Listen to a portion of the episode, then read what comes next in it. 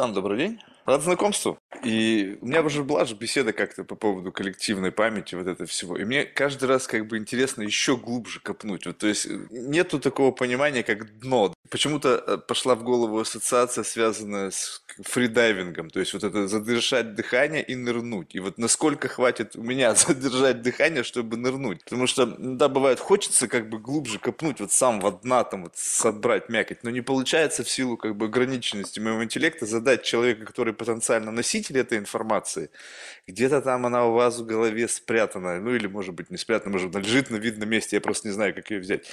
И вот как бы нам бы так вот сегодня в глубину, в самом вот этой вот э, коллективной памяти и все с этим связано. Может быть, вообще начать с того, почему-то мне кажется, что в прошлый раз мы это упустили, чтобы начать с того, что вообще почему вдруг это стало предметом исследования. То есть, ну, как-то вот люди жили, у них какая-то была память совместная, там, начиная там с незапамятных времен. И потом как-то кто-то задумался объединить это в какую-то такую ячейку памяти и назвать ее коллективной. И с этого как-то все пошло. Вот как это вообще все началось? В чем предмет исследования? Не, не предмет, а важность. Здесь сразу несколько вопросов. На тему, как все началось, это действительно интересно, потому что но одна из первых концептуализаций коллективной памяти именно в этой формулировке коллективной, а не социальной и культурной, потому что кто же есть, была у Мариса Хальвакса в книге 25 года «Социальные рамки памяти». Вот, и там он говорил, опираясь на идею коллективных представлений своего учителя Эмиля Билгейма, что даже если человек помнит, один человек что-то помнит, на самом деле его воспоминания связаны с теми социальными условиями, в которых он находился.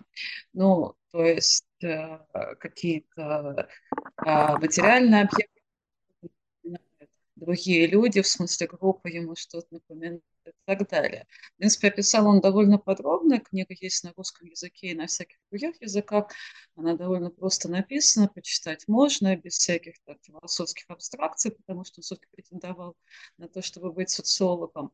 Но когда эту книгу прочитал а, один историк, а, Блок, он сказал, что коллективная память – это просто метафора.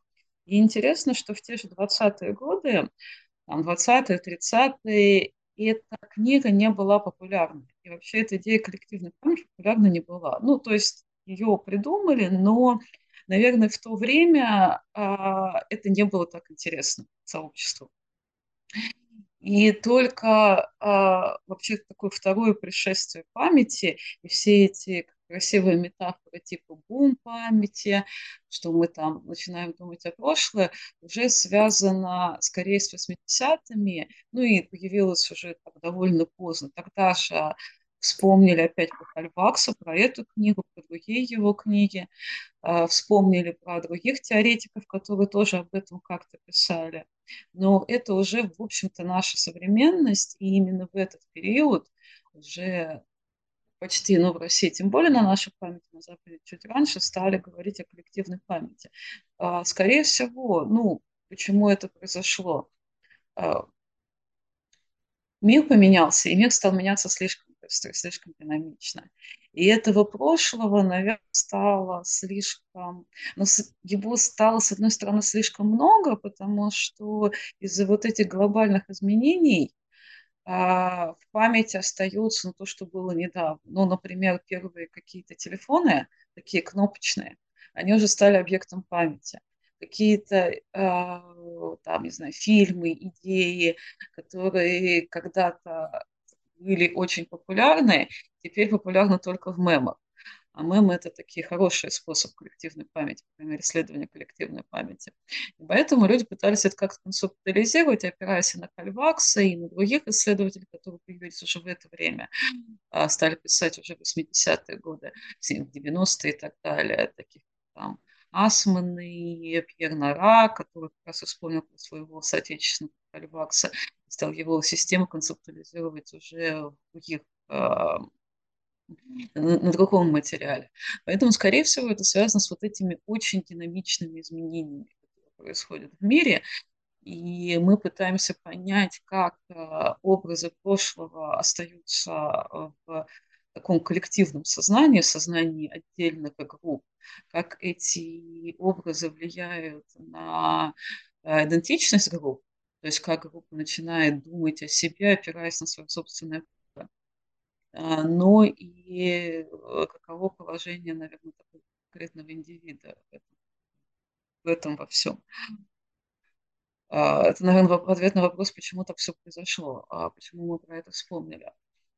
А, а вот объект исследования – это уже другая, другой вопрос, и он а, интересен, потому что, как в свое время Блок сказал, что это метафора, а, многие исследователи до сих пор продолжают читать эту метафору, потому что как вот это пощупать коллективно.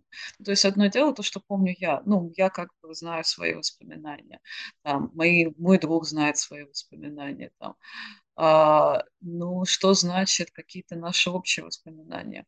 И другая проблема а, – это память каких коллективов. То есть о какой группе мы говорим, о каких коллективах, когда мы говорим о коллективной памяти. То есть, по крайней мере, идея говорить о коллективной памяти россиян или там, не знаю, какого-то поколения, это вообще очень сложно, и, скорее всего, с научной точки зрения именно так нормально вряд ли это можно как-то концептуализировать. По крайней мере, почти всегда такие попытки говорить о коллективной памяти очень крупных сообществ, ну, например, наций, они, как правило, связаны с какими-то манипулятивными практиками, с практиками там, формирования каких-то образов, но скорее это тоже очень интересная тема, связанная с политикой памяти, исторической политикой, но это как бы другая тема, и скорее здесь имеет смысл говорить не о коллективной памяти, а о каких-то других понятиях. А дальше вопрос именно, как это исследовать. А, мы стараемся не, мы, социальные теоретики, стараемся не связываться с психологией, хотя это тоже интересный вопрос, насколько место психологизма и психологических всяких э, оснований в концептуализации прошлого. В свое время э, фактически э, Дюргейм попытался сделать все, чтобы отделить а, идею памяти в социальной теории, в социологии от идеи памяти у, психологов. А, у меня была об этом статья в философии. А, но сейчас многие социальные теоретики опять обращаются к психологии, чтобы хорошо об этом, ну, чтобы об этом как, каким образом подумать. Ну и к другим там, идеям, например, там, литературы ведов, когнитивистов, филологов и так далее. Но я уже хотел сказать все обо всем, и, наверное, надо как-то... Э, да, но вот э, что, что здесь любопытно? Что, допустим, получается, что есть как бы... Это как нужно делать какой-то такой зум. То есть мы э, для того, чтобы попытаться обратиться к, том, к той или иной ячейке коллективной памяти, нужно учитывать возраст, как такую характеристику, потом location, то есть, э, ну, если брать там какой-то масштаб страны, то событие, которое может быть записано у всех в головах, должно быть достаточно большой магнитуды, скажем так. Вот кто был там президент, первым президентом России, да, там Ельцин, да, и как бы, ну, плюс-минус должны все об этом знать, да, ну или не должны, а, а могут знать. Вот. Но когда речь идет о какой-то более узкой группе, то есть получается, что как бы часть как бы общей как бы культурной, исторической какой-то там с коллективной памяти, оно еще подраз... Э, внутри этого есть какие-то субгруппы, у которой есть еще какая-то очень субкультурная там э, ячейка информации, которая относится к какому-то конкретному месту и времени. Ну, скажем так, люди, жившие там, не знаю, в одном городе, но жившие в другом районе, у них могут быть воспоминания о каком-то событии, которое так или иначе связано с каким-то конкретным местом. А люди из другого района, у них другие воспоминания. Они как бы не пересекаются, только в том случае, если они не, ну, не дружат и не общаются, не обмениваются этой информацией. И плюс еще то, то что было сказано, что по факту э, само наличие этой коллективной памяти определяется как бы каким-то контекстом. То есть э, то, что я живу и каким-то образом вокруг меня устроен мир, каким-то образом влияет на то, что я, для меня важно, то что, то, что записывается. Потому что, в принципе, мы окружены информацией, но не каждая информация э, остается в нас как память. То есть сколько событий происходит в течение дня, которые как бы мы ну, не регистрируем, то есть у нас как будто бы они не так важны, но есть какие-то триггерные моменты, которые позволяют вот этот как бы объектив нашего э, когнитивного гаджета открывать, чтобы записать это событие. Почему оно важно? Почему то наполнение коллективной памяти остается в памяти? То есть вот что как бы, каковы основания для записывания этой информации, которая становится нашим воспоминанием, неважно на каком сейчас уровне, локальном, там, большем, мировом и так далее. То есть это должно быть по магнитуде что-то значительное, либо требующее как бы выйти нам из сна для того, чтобы скалькулировать то, с чем мы взаимодействуем. То есть, как бы, если нам не нужно подзывать на помощь там какие-то обсчет какой-то, то, в принципе, это событие, наверное, может пролететь. А если это что-то, что требует какой-то рефлексии, какого-то обдумывания, мы приходим в сознание, и в этот момент записывается как бы, данные об этом событии. То есть вот что, что определяет вот эти вот как бы э, самые точки входа необходимые для того, чтобы это воспоминание вообще ну, записалось? Я тут я продолжаю а, а, находиться на линии там Дуркейма Харвакса и считаю, что все-таки группа является главным агентом коллективной памяти. То есть все запоминает группа. У Хальвакса есть еще работа, которая была опубликована в 1941 году, и она не переведена на она полностью не переведена даже на английский язык, и на русский тем более. А, легендарная топография Евангелия Святой Земле, и в котором он пишет о том, что а, для него формирование, то, то, что мы сейчас называем христианством, было связано не с очевидцами, которые непосредственно общались с Христом, а с той группой, которая, с той группой христиан, которая образовалась что воспоминания очевидцев не сохранились. Сохранились воспоминания а, тех, кто общался с очевидцами через призму еврейских и греческих традиций. А, то есть все-таки агентом является группа. А дальше, когда мы о том, что попадает в сферу внимания группы, что не попадает, а, это зависит от системы развлечения этой группы то есть от того а, языка, который, который, который принят внутри этой группы, на котором эта группа говорит. То есть здесь важно, что, говоря о коллективной памяти, мы все-таки не говорим о том, свидетелем чему непосредственно мы были, как правило. То есть чтобы что-то стало образом а, именно памяти коллектива какого-либо, какой-либо группы, а, это то, что было, то есть события, которые произошли, какая-то серия эпизодов, которые произошли, а, они должны пройти через э, переосмысление а, на том языке, который принят в той или иной группе. То есть здесь важны, ну, во-первых, медиаторы, то есть что мы это осмысляем. Ну, то есть было, например, об этом тоже довольно много пишут, например, об убийстве Кеннеди, потому что фактически это событие стало одним из первых, а, свидетелем которому была огромная группа людей через медиа.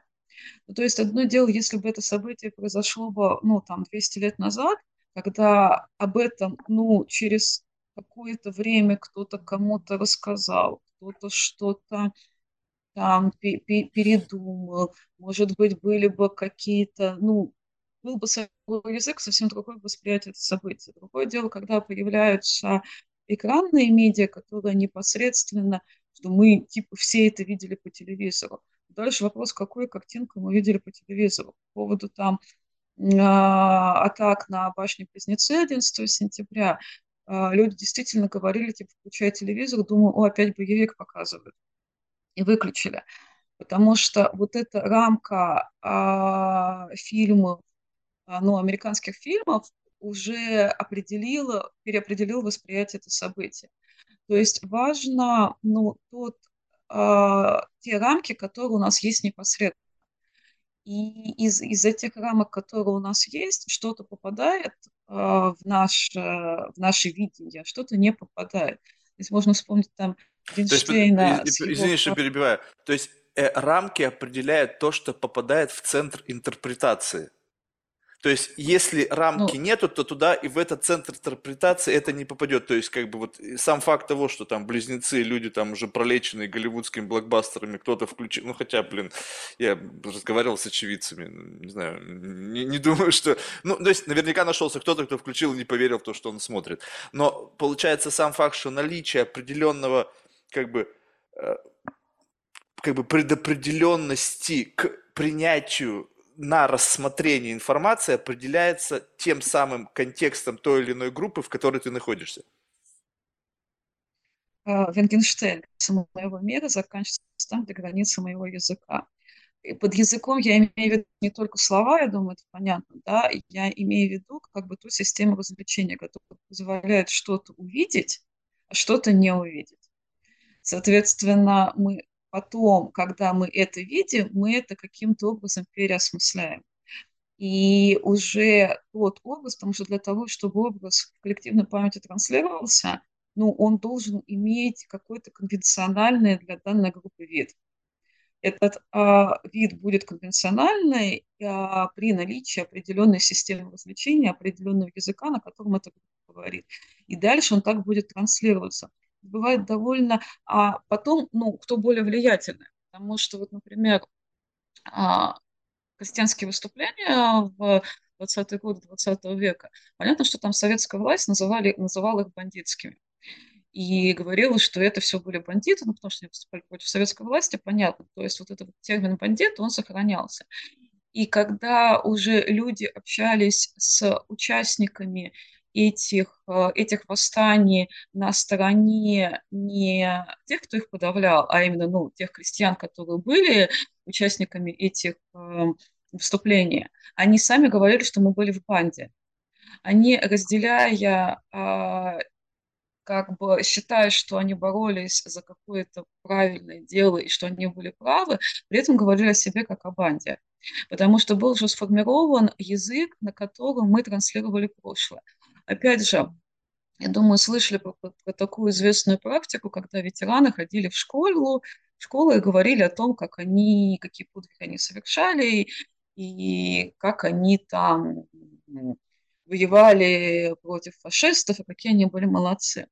И вот если рассмотреть а, вот сам нарратив этих выступлений, разных выступлений в разных школах, разных ветеранов, а так эти выступления начались где-то с конца 70-х, а не сразу после войны, то будет понятно, что в принципе весь этот нарратив отлично ложится на советские фильмы о войне, ну, то есть, как бы то же самое. Люди говорят теми же самыми фразами, которые в этих фильмах. На там пропагандистские статьи и так далее. То есть рамка этих рассказов, когда человек говорит о том, чему он как бы был очевидцем. Mm.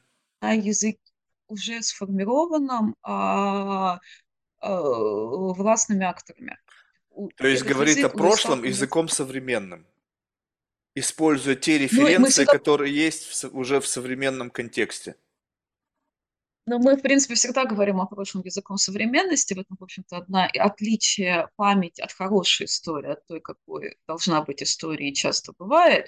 Все-таки история старается избежать презентизма, а память, по счету, всегда э, пере... То есть это всегда мы смотрим на какой язык.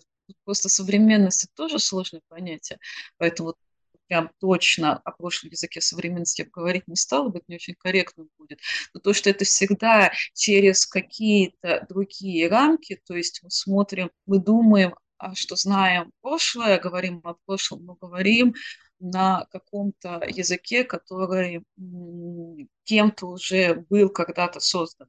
И здесь еще могу там в качестве метафоры э, такой интересный эпизод у Джулиана Барца в книжке «Нечего бояться» есть там главный герой, он говорит про то, что он увлекался фотографией в юности. И он увидел рекламу, а, ну, которая звучала типа «Придайте свет, это, там, краски вашим черно-белым фотографиям». Он заказывает этот набор и выясняет, что это просто набор реальных красок. И что нужно было просто брать кисточку и раскрашивать эти фотографии.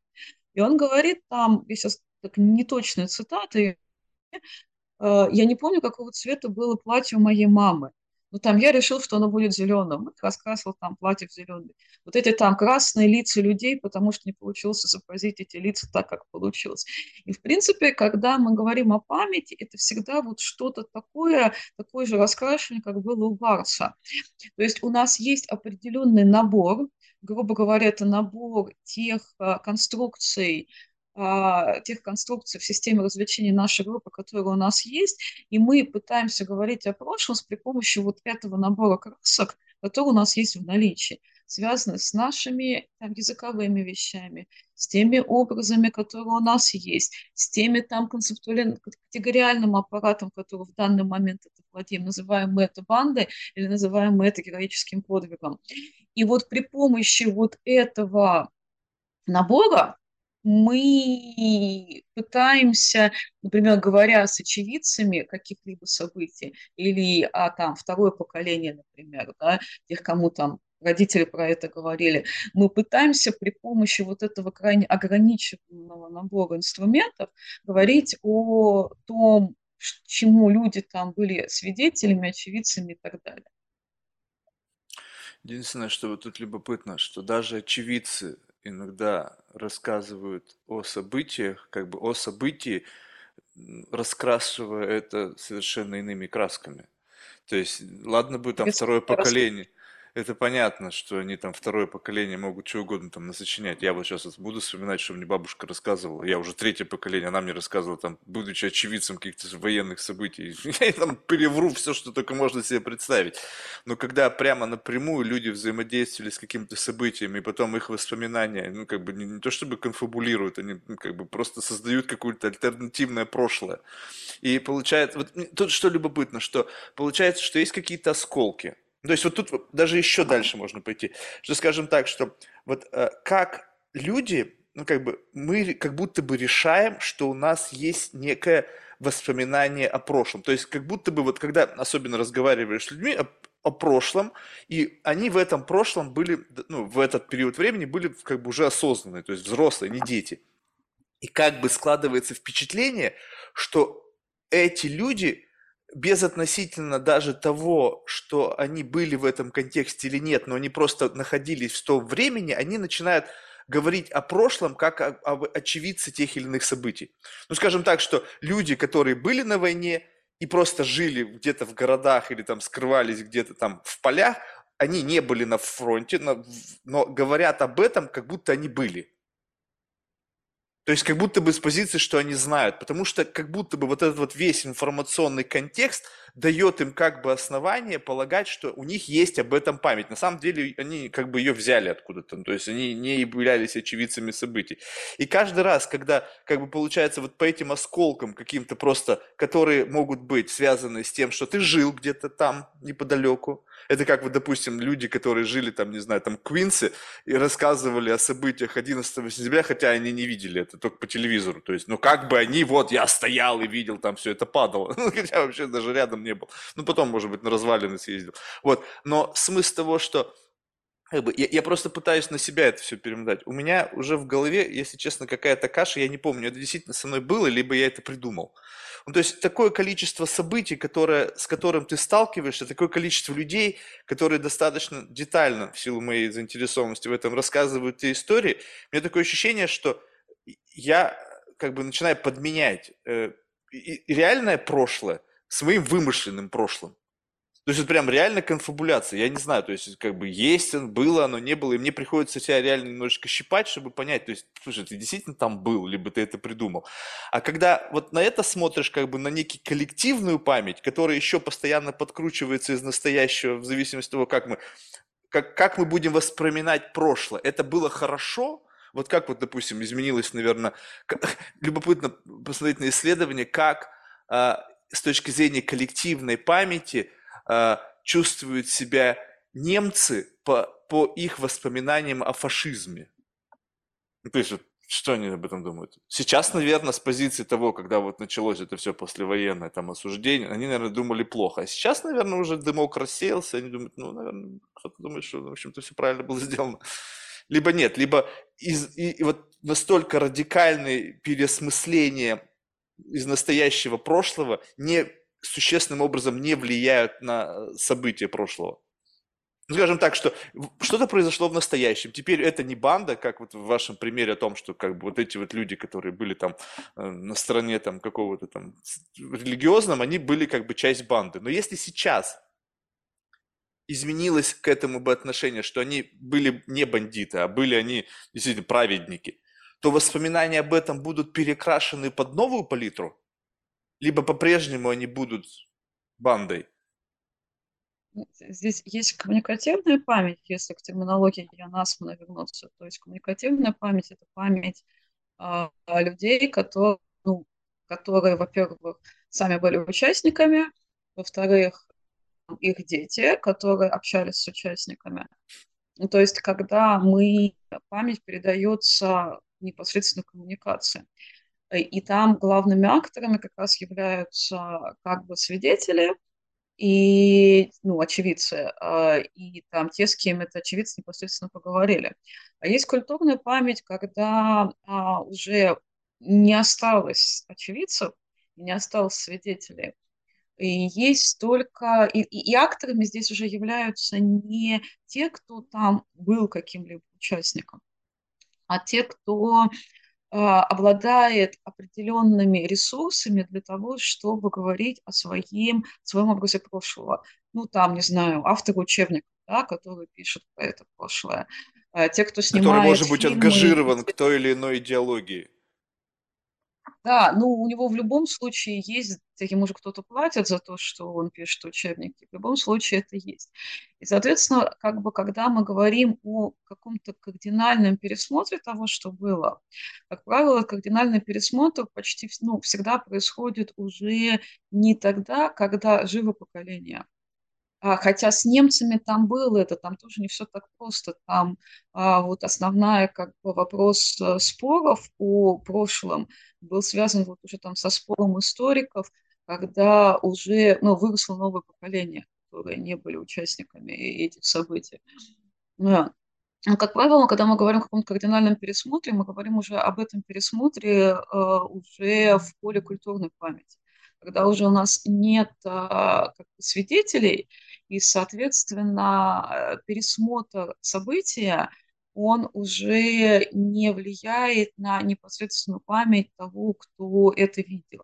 Хотя здесь как бы такая как бы, тема, с которой можно было бы поспорить, значит, по поводу того же 11 сентября, э, в книге Вагнер Пацифити, там «Что есть события», а, есть там очень подробно описано, когда то есть есть воспоминания тех, кто это видел, она описывает воспоминания там школьников, один из которых э, это, ну, то есть сначала школьникам объявили, что произошел несчастный случай, э, это какие-то сбои систем безопасности самолета, поэтому так произошло, потому что погода была плохая.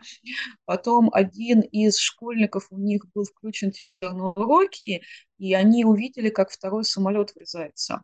А, например, в классе этого не видели. И в другом классе у них другой образ того, что это было потому что они продолжают считать это все несчастным случаем. И потом директор, опять же, тоже здесь интересно, что директор, как человек, директор школы, как человек, уже обладающий определенной властью, сообщает по радио, что да, это был теракт.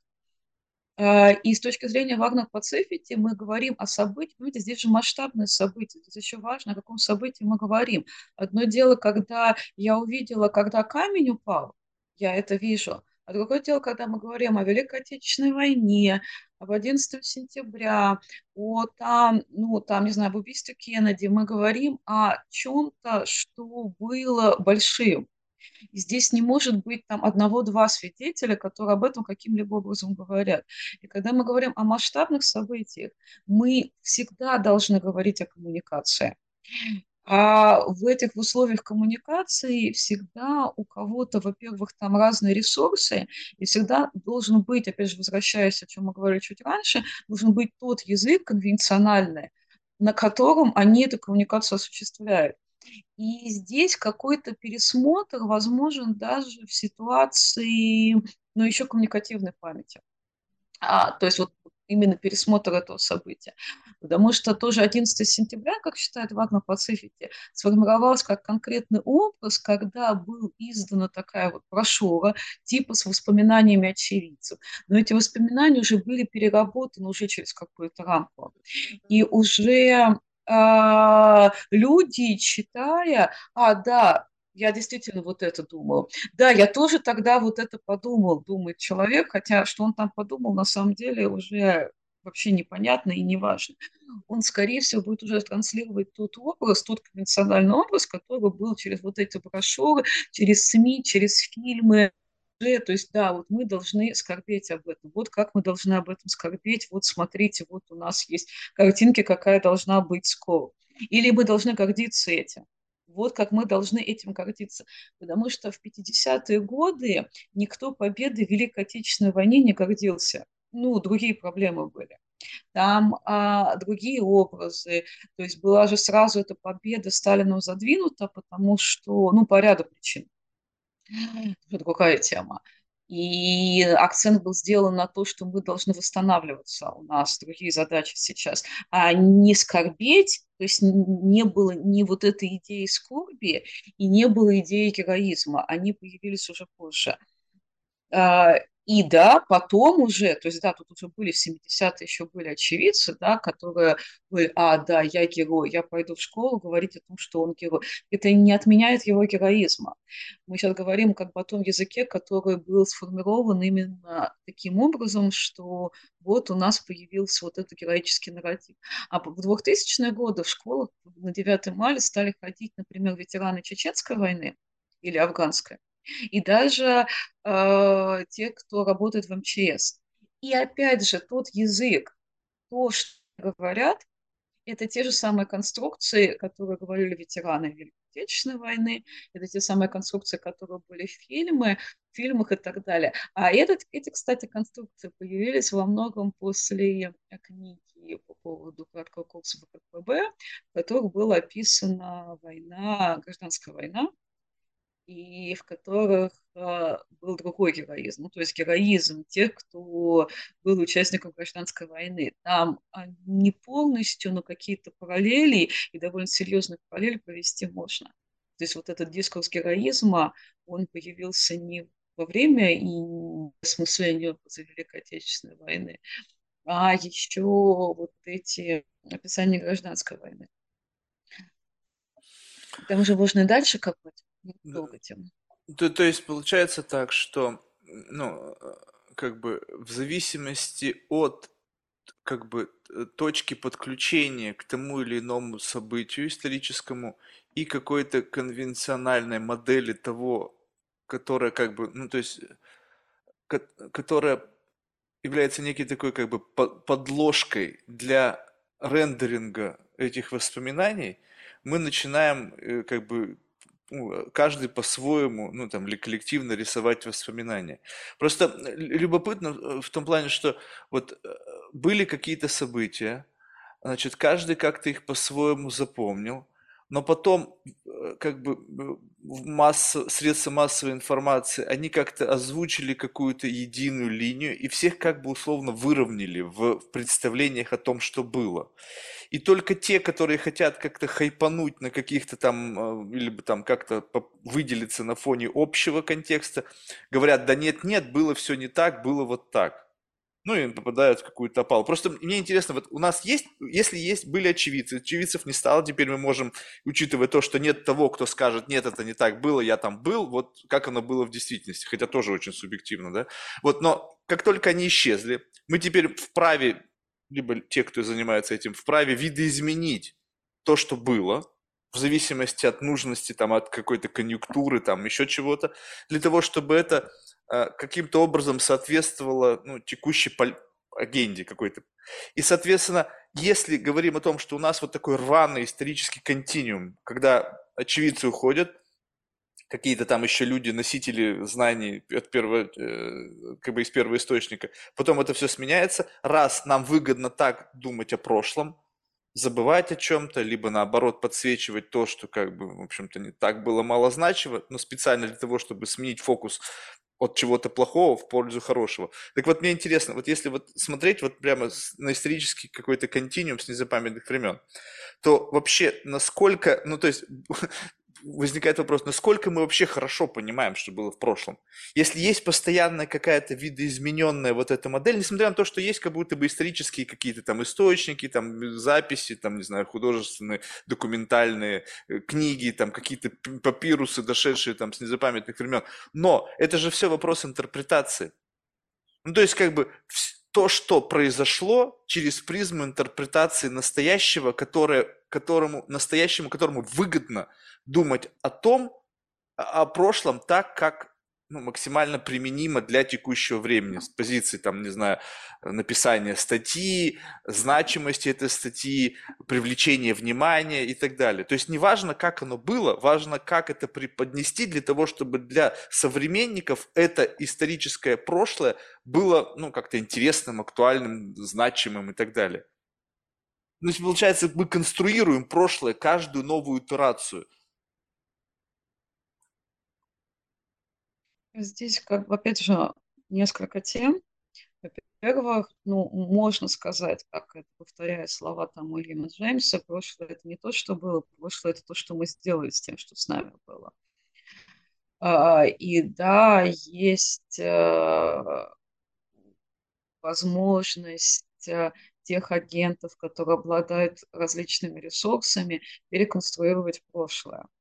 Но, во-первых, нельзя сказать, что сконструировать можно все, что угодно. Ну, потому что все-таки э, память сопротивляется.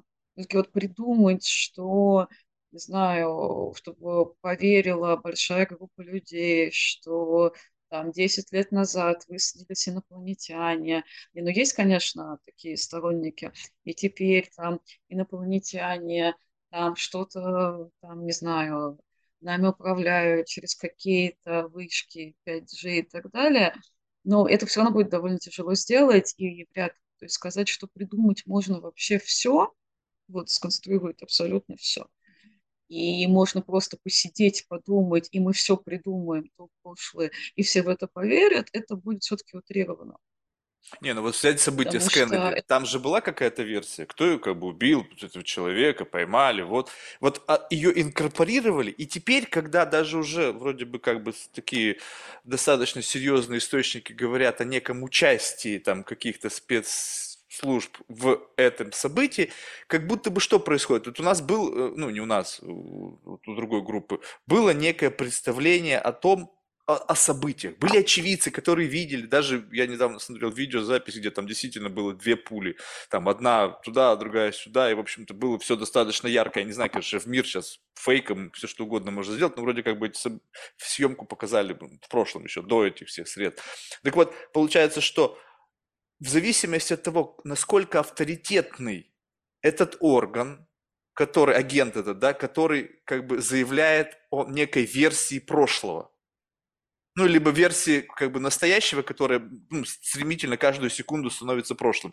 То есть получается, что если агент достаточно имеет высокую репутацию, кредит доверия, то в принципе этот агент может создать любое прошлое. Э, может создать много какое прошлое, но все-таки не любое, потому что есть э, как бы то, что сопротивляет. Есть какие-то э, какие-то образы. И опять же, во-первых, это прошлое должно быть, должно быть создано в рамках определенной системы развлечения, определенного языка. Потому что этот, а, э, э, эти агенты, они, как правило, тоже являются носителями определенного, определенного языка, определенной системы развлечений. Они не могут просто так сесть за круглым столом решить, а давайте-ка мы придумаем вот это потому что даже то, что они решат придумать, условно вообще вот совсем в такие, а, в такой системе пойдем, даже то, что они решат придумать, будет все равно связано с определенными языковыми конструкциями а, и определенными вещами, которые есть. Во-вторых, все-таки надо не забывать про то, что Фуко называл контрпамятью. И она, вот то, что было вот в вашей предыдущей реплике, а, на тему как, ну, с одной стороны, можно хайпануть, но с другой стороны, это же действительно есть память а, та память, которая пока не является общепринятой, где-то там закопана в каких-то источниках, там, в каких-то воспоминаниях, в каких-то там рукописных текстах. Но потом эта контакт-память может стать источником там, каких-то новых интерпретаций, нового видения прошлого. Э, вопрос, опять же, насколько у человека, который там является носителем контент-памяти или пытается о ней что-то сказать, э, насколько, какие есть ресурсы, насколько это соответствует там тем процессам, которые идут сейчас. Потому что, да, у нас был конвенциональный образ гражданской войны, и да, были какие-то там семейные воспоминания, еще какие-то о другом образе гражданской войны. Сейчас об этом начинают говорить активно, ну, как бы начинает об этом писать, начинает там публиковать воспоминания, пытаться об этом говорить. Сказать, что у нас сформировался какой-то другой образ гражданской войны, вряд ли возможно, наверное, потому что если мы сейчас говорим не об истории, не о том, что было. Сейчас мы говорим о какой-то там о, о, о исторической политике. Сказать, что сформировался другой образ гражданской войны, вряд ли возможно, но, наверное, у историков появились какие-то там другие возможности, другие источники. То есть я выступаю против сформировать все, что угодно. А, ну, даже если меня посмотреть на 4 ноября, когда была попытка сформировать другой образ э, какого-то другого праздника, который выцепили и стали об этом говорить, но вряд ли эту попытку стоит там признать удачной. То есть не любую традицию э, можно изобрести, не все можно придумать. А, потому что есть там куча других ограничений. Ну и как бы возможность о том, что будут такие образы, память, которая тоже каким-то образом сыграет. Поэтому вот эти вот, ну, не то чтобы битвы, а, но мы видим это сейчас а, на тему отношения к гражданской войне в США и пересмотр героев э, гражданской войны, там, южан, да, которые были, мы это сейчас так можно смотреть, да, когда начинаются те группы, которые раньше были на периферии, например, там, воспоминания женщин, там, гомосексуалов и так далее, которые сейчас начинаются сейчас начинают об этом говорить, или там постколониальная традиция, когда это попытка сформировать а, образ прошлого с позиции тех групп, которые тоже находились на периферии.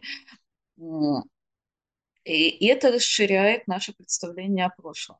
Опять же, вопрос, кому это надо, кто этим пользуется. Это можно использовать для того, чтобы рекламировать, это можно использовать для того, чтобы манипулировать, это можно использовать для того, чтобы легитимизировать те или иные группы, которые раньше или э, другого образа прошлого, а можно использовать для того, чтобы расширить наше представление о прошлом.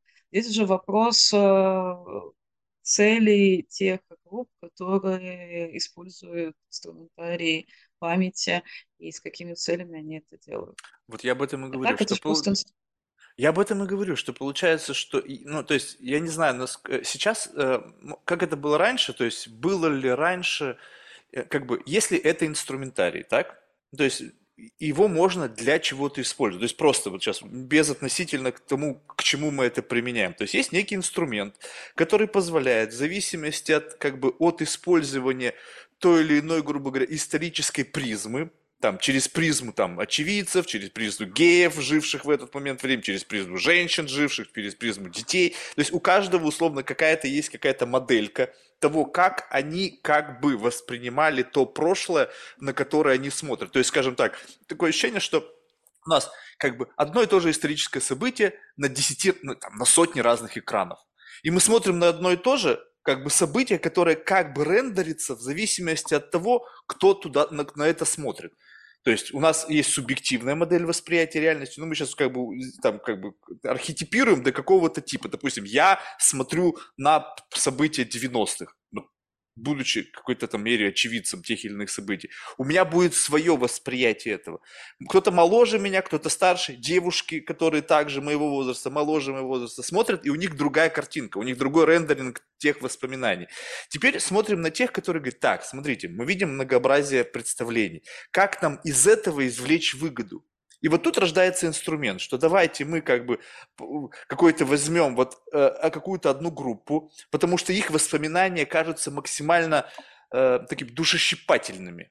И будем использовать это для того, чтобы как-то начать манипулировать настоящим. И я не знаю, ну, наверное, так всегда было. Просто ну, сложно себе представить, есть ли какие-то исторические события, какие-то факты, подтверждающие то, что в, в прошлом уже начали манипулировать с их прошлым для того, чтобы влиять на настоящее. Наверное, было. Вот. Но, как, но сам факт того, что, как бы несмотря на то, что это вроде как сложно сделать, достаточно изменить контекст, достаточно чуть-чуть вбросить сомнение, чтобы вот эта вся штука, вот эта джанга историческая начала трястись. Вот сейчас вот просто взять даже, как бы, ну, не знаю, события 11 сентября. Вроде бы все уже там 20 раз, и книг написали кучу, и все-все-все-все-все. Но забежать чуть-чуть вперед, и там, не знаю, какая-нибудь конспирологическая линия вдруг окажется, найдутся очевидцы, какой-нибудь там, какой-нибудь документ всплывет, что на самом деле это само правительство там, СРУ там замутило эту историю, и ты уже будешь смотреть на это прошлое, несмотря на то, что у тебя есть маховик, который тебе вменили, как вот некий такой базовую линию, вот эту модель восприятия этого прошлого. И тут у тебя будет альтернативная. Какое-то время она будет казаться чужеродной, но когда эту тему снова разожгут, и она нахлынет такой, как цунами на вот эту модель, которая у тебя прижилась, вот она так и поменяется. Ну, то есть, как бы, когда факты, появившиеся, меняют вообще отношение ко всему твоему прошлому. То есть, чуть-чуть забегая вперед, что-то произошло, что полностью меняет события. То есть, если это не террористы, не Аль-Каида, а сами там это, то это совершенно уже другой, совершенно другая история. Как бы все то же самое, то же место, те же погибшие, но как будто бы ощущение от этого совершенно другое. И вот это вот важно-то. Получается, что не, не так принципиально изменить факт, с которым мы все сталкивались. Да, убийство Кеннеди, ну, все знают.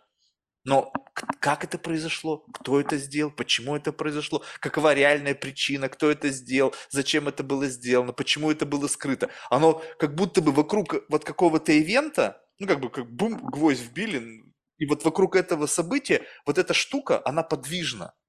И на самом деле есть только одна правда.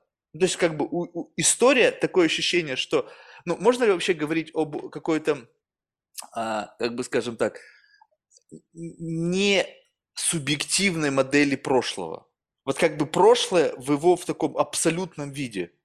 Либо в силу того, что большое количество агентов и большое количество людей, которые участвуют в этом событии, оно говорит о том, что прошлое, оно как бы, э, как бы зависит от количества агентов, которые с этим прошлым взаимодействуют. То есть у нас получается прошлое, оно у каждого в своей голове. И объективного прошлого мы просто решаем, что является нашим объективным прошлым, потому что как бы коллективно решаем, что это событие достаточно значимое, чтобы записать его в наше коллективное прошлое. И кто-то за нас еще решает, что важно, что нет. Вот. Э, может быть, в каком-то смысле это было всегда, потому что есть там источники по поводу Рима, когда там тоже менялось понятие какого-либо периода исторического э, периода прошлого, в зависимости от того, кто потом приходил к власти. Но а, здесь какая сейчас в чем, в принципе, ну, разница более-менее современной ситуации а, в том, что, ну, например, в свое время Андерсон писал про печатный капитализм, что современные нации появились в том числе благодаря тому, что а, появилось книгопечатание активное, и мы могли печатать газеты, и благодаря газетам, а, литературе и так далее, люди, живущие э, там в селе Кукуевка, где-то под Москвой и на Дальнем Востоке, понимали, что они же часть одной нации. То есть это помогло формировать им то самое воображаемое сообщество благодаря вот этим всяким печатным вещам. А сейчас у нас еще лучшие средства. У нас есть экранные средства, и уже не надо отсылать газетку Владивосток, чтобы Да только сейчас можно событие придумать, его можно выдумать, его вообще и как бы прогрузить его во все нации как некий факт, который произошел вчера. Но этого не было. Но это еще тогда я, э, да, я рекомендую прекрасную такую небольшую работу «Войны в Персидском заливе» не было, которая как раз про то, что да, вот если мы о войне в Персидском заливе видим только, видели только по телевизору, а то еще по телевизору мы увидим про, не знаю, эльфов, гоблинов и так далее, и в чем разница войны в Персидском заливе и эльфов и гоблинов, которые показывают по телевизору. Ну вот если там я просто смотрю телевизор, мне как бы все равно, что там показывают, как бы вот этот статус реальности события, а, он не сильно, ну, он не меняется, потому что эльфы гоблины, они так же реально, как война в Я даже встречался с эльфом, если честно. Пришла девушка на свидание, она сказала, что она эльф, так что я, даже вот в реальности видел. Правда, от человека она ничем не отличалась. Но я могу сделать классическую операцию, сделали ушко, ушки, и вообще вы же видите, как у меня сейчас ушки. Они, может быть, у меня тоже эльфийские, как бы это не проблема. А, то есть сейчас у нас другие ресурсы, которые позволяют действительно, ну, больше ресурсов для конструирования той или иной модели прошлого. Мне показалось, что вы, как вот эта вот тоска по подлинному, говорите про то, а, а, как бы, а что же оно было на самом деле. И здесь э, есть же еще одна группа, э, группа тех, кто профессиональные историки. И я, как философ, конечно, считаю, что онтологический статус прошлого позволяет говорить о том, что у нас, ну, что что-то было. Ну, просто вообще сам онтологический статус того, что было, онтологический статус как бы какого-то события прошлом, но нет у нас ресурсов для того, чтобы вот узнать, как оно было. И даже тут, даже если будет машина времени, и мы на ней прилетим и посмотрим, что же там было, это ничего не поменяет. Потому что ну, нас посмотрит несколько человек, мы это по-разному увидим, нам скажут, что это все было неправда, а потом нам объяснит, что мы видели совсем не то. То есть, э, как философ, я считаю, что у нас действительно нет ресурсов для того, чтобы узнать, как оно все было на самом деле. Но при этом а, как бы история в свое время тоже появилась, ну, фактически история как наука появилась для того, чтобы как раз удовлетворять потребности государства в конвенциональном образе прошлого, ну, чтобы было что писать в газетках, в учебниках время. Но все-таки сейчас я очень уважаю профессиональных историков, которые работают с источниками, у которых есть а, способы преодоления вот этой ограниченности нашего языка описания, различных способов преодоления ограниченности этого языка описания.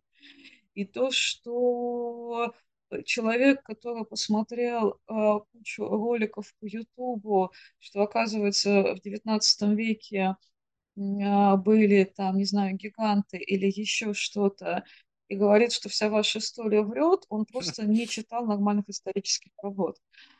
Вот. А обычно, когда кто-то из знакомых говорит мне, что в истории все написано неправда, все историки врут, я спрашивала, читал ли этот человек что-нибудь историческое, какой-нибудь учебник истории. А учебники истории в школе не про историю, они всегда были не про историю. Поэтому учебники переписать можно. И все-таки мне кажется, что историки, та группа, у которых свой язык описания, свои ресурсы, свои способы работы с этими источниками, у них есть возможность приблизиться к тому, чтобы узнать, как оно все было. Если некоторые из этих историков, ну, как-то по-другому используют прошлое, это другая история.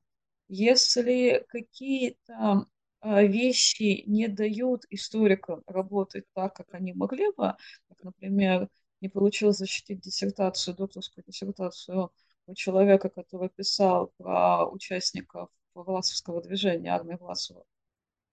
Это тоже другая история.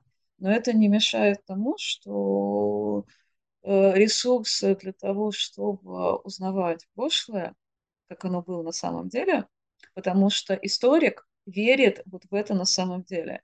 Если историк э, не будет верить в то, что он может узнать, как оно все было на самом деле, тогда его работа не будет ничем отличаться от автора каких-то фантазийных романов. Там тоже есть своя реальность и свой язык. Да, но нюанс... в это верит, и за это... Да, все должны быть благодарны историкам. Да, но это вот благодарность историкам здесь тоже, опять же, можно цинизм немножечко. Историки, они не рождаются, ими становятся, да, то есть они как-то пошли куда-то на исторический факультет, у них есть научный руководитель, этот научный руководитель там как бы от, от, отпочковался от другого, ну и как бы есть такая некая как бы научная эстафета. И эта научная эстафета, она укореняется в профессиональную деятельность, в научные статьи, формирует некое там высоколобое научное сообщество. И очень сложно отказаться, когда какой-то приходит новый историк и начинает привносить в этот исторический континуум на котором защитились докторские диссертации, на котором удерживаются академические колпаки, и сказать, что ну, вот история с пирамидами, да, вот это вот Грэхэм-то, Хэнкок с его фильмом, что ну, не факт, что они были там 4,5 тысячи лет назад. И его, значит, всю жизнь, что он там судосайенс, в общем, непонятно кто, приводят разные аргументы. Я сейчас не знаю, кто прав, кто виноват. Я вообще не тот человек, который может об этом внятно говорить. Но смысл того, что как? Вот есть какая-то конвенциональная модель исторических событий, которое принято на уровне научного сообщества. Но как бы и это началось все с каких-то, значит, исследований, и потом это легло в основу какой-то школы. И против этого пойти нужно ну, иметь достаточно такие ну, как бы большие академические яйца.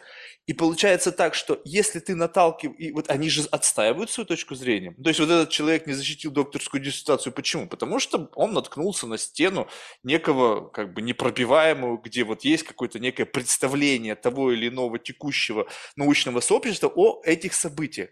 Так вот, они как получается, как такие, как не знаю, как э, церберы на страже исторического континуума, и не так просто взять и это поменять, потому что нужно какие-то доказательные базы. И вот тут любопытно, что иногда бывает так, что неважно, как оно есть, у меня возникает ощущение, что люди просто настолько верят, вы только что это сказали, в некое, ну, некую э, реальность, либо в некое прошлое, что ты их можешь вот так вот трясти, прямо, не знаю, поместить их действительно в прошлое и пытаться их пробудить, и они действительно не будут видеть того, что там оно было. То есть они будут настолько вот как бы пролечены вот тем самым как бы их представлением о том, что было и как оно на самом деле как-то законсервировано в их там, не знаю, продолжателях той или иной традиции, что это бесполезно просто делать. Но когда-то, возможно, это произойдет, когда-то, наверное, э, там, движимые какими-то вот как раз такие ученые, которые, опять же, неизвестно, каковы их мотивы, может быть, они действительно поняли, что на, как бы в, в классической линии развития исторической им ну, не, не получить Нобелевских премий, дай-ка я придумаю альтернативное прошлое, буду искать как бы confirmation bias, вот эти вот подтверждения моему альтернативному прошлому, в силу того, что сейчас все как бы на хайпе живут, они могут получить какой-то там памп от Netflix, там, не знаю, еще от кого-то, от каких-то там блогеров, которые их там раскрутят, их потенциальную теорию, которая вдруг заживет своей жизнью. И вот тут совершенно непонятно. То есть вот это же очень просто. Сейчас мы не говорим о том, а, как бы, о многообразии интерпретаций. Ну вот пирамиды. Они действительно были тогда построены или не тогда они были построены? Кем они были построены? И, и сейчас уже не принципиально.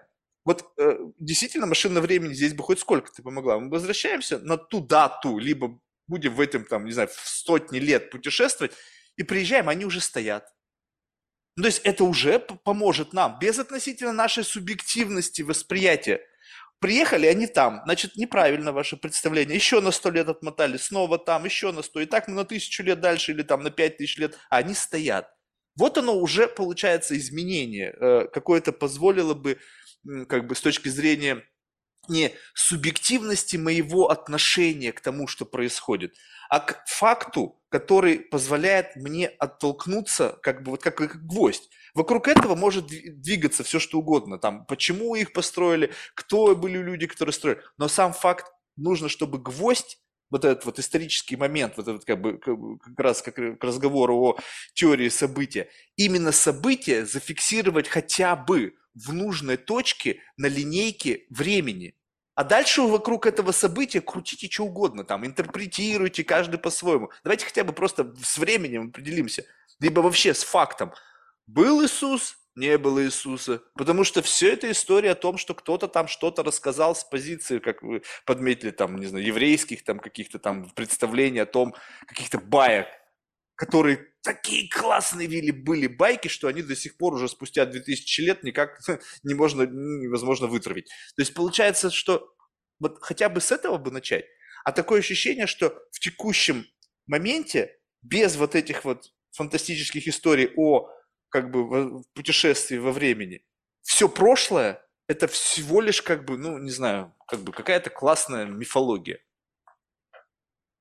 Мне кажется, мы опять с вами все-таки сейчас говорим не как историки, потому что, э, ну, если мы с вами сейчас полетим и увидим, что египетских пирамид не было в тот период, когда они должны были быть, и скажем об этом сообществу, с высокой степенью вероятности сообщество скажет, что никуда мы не летали, никакой машины времени у нас нет, и все это мы придумали.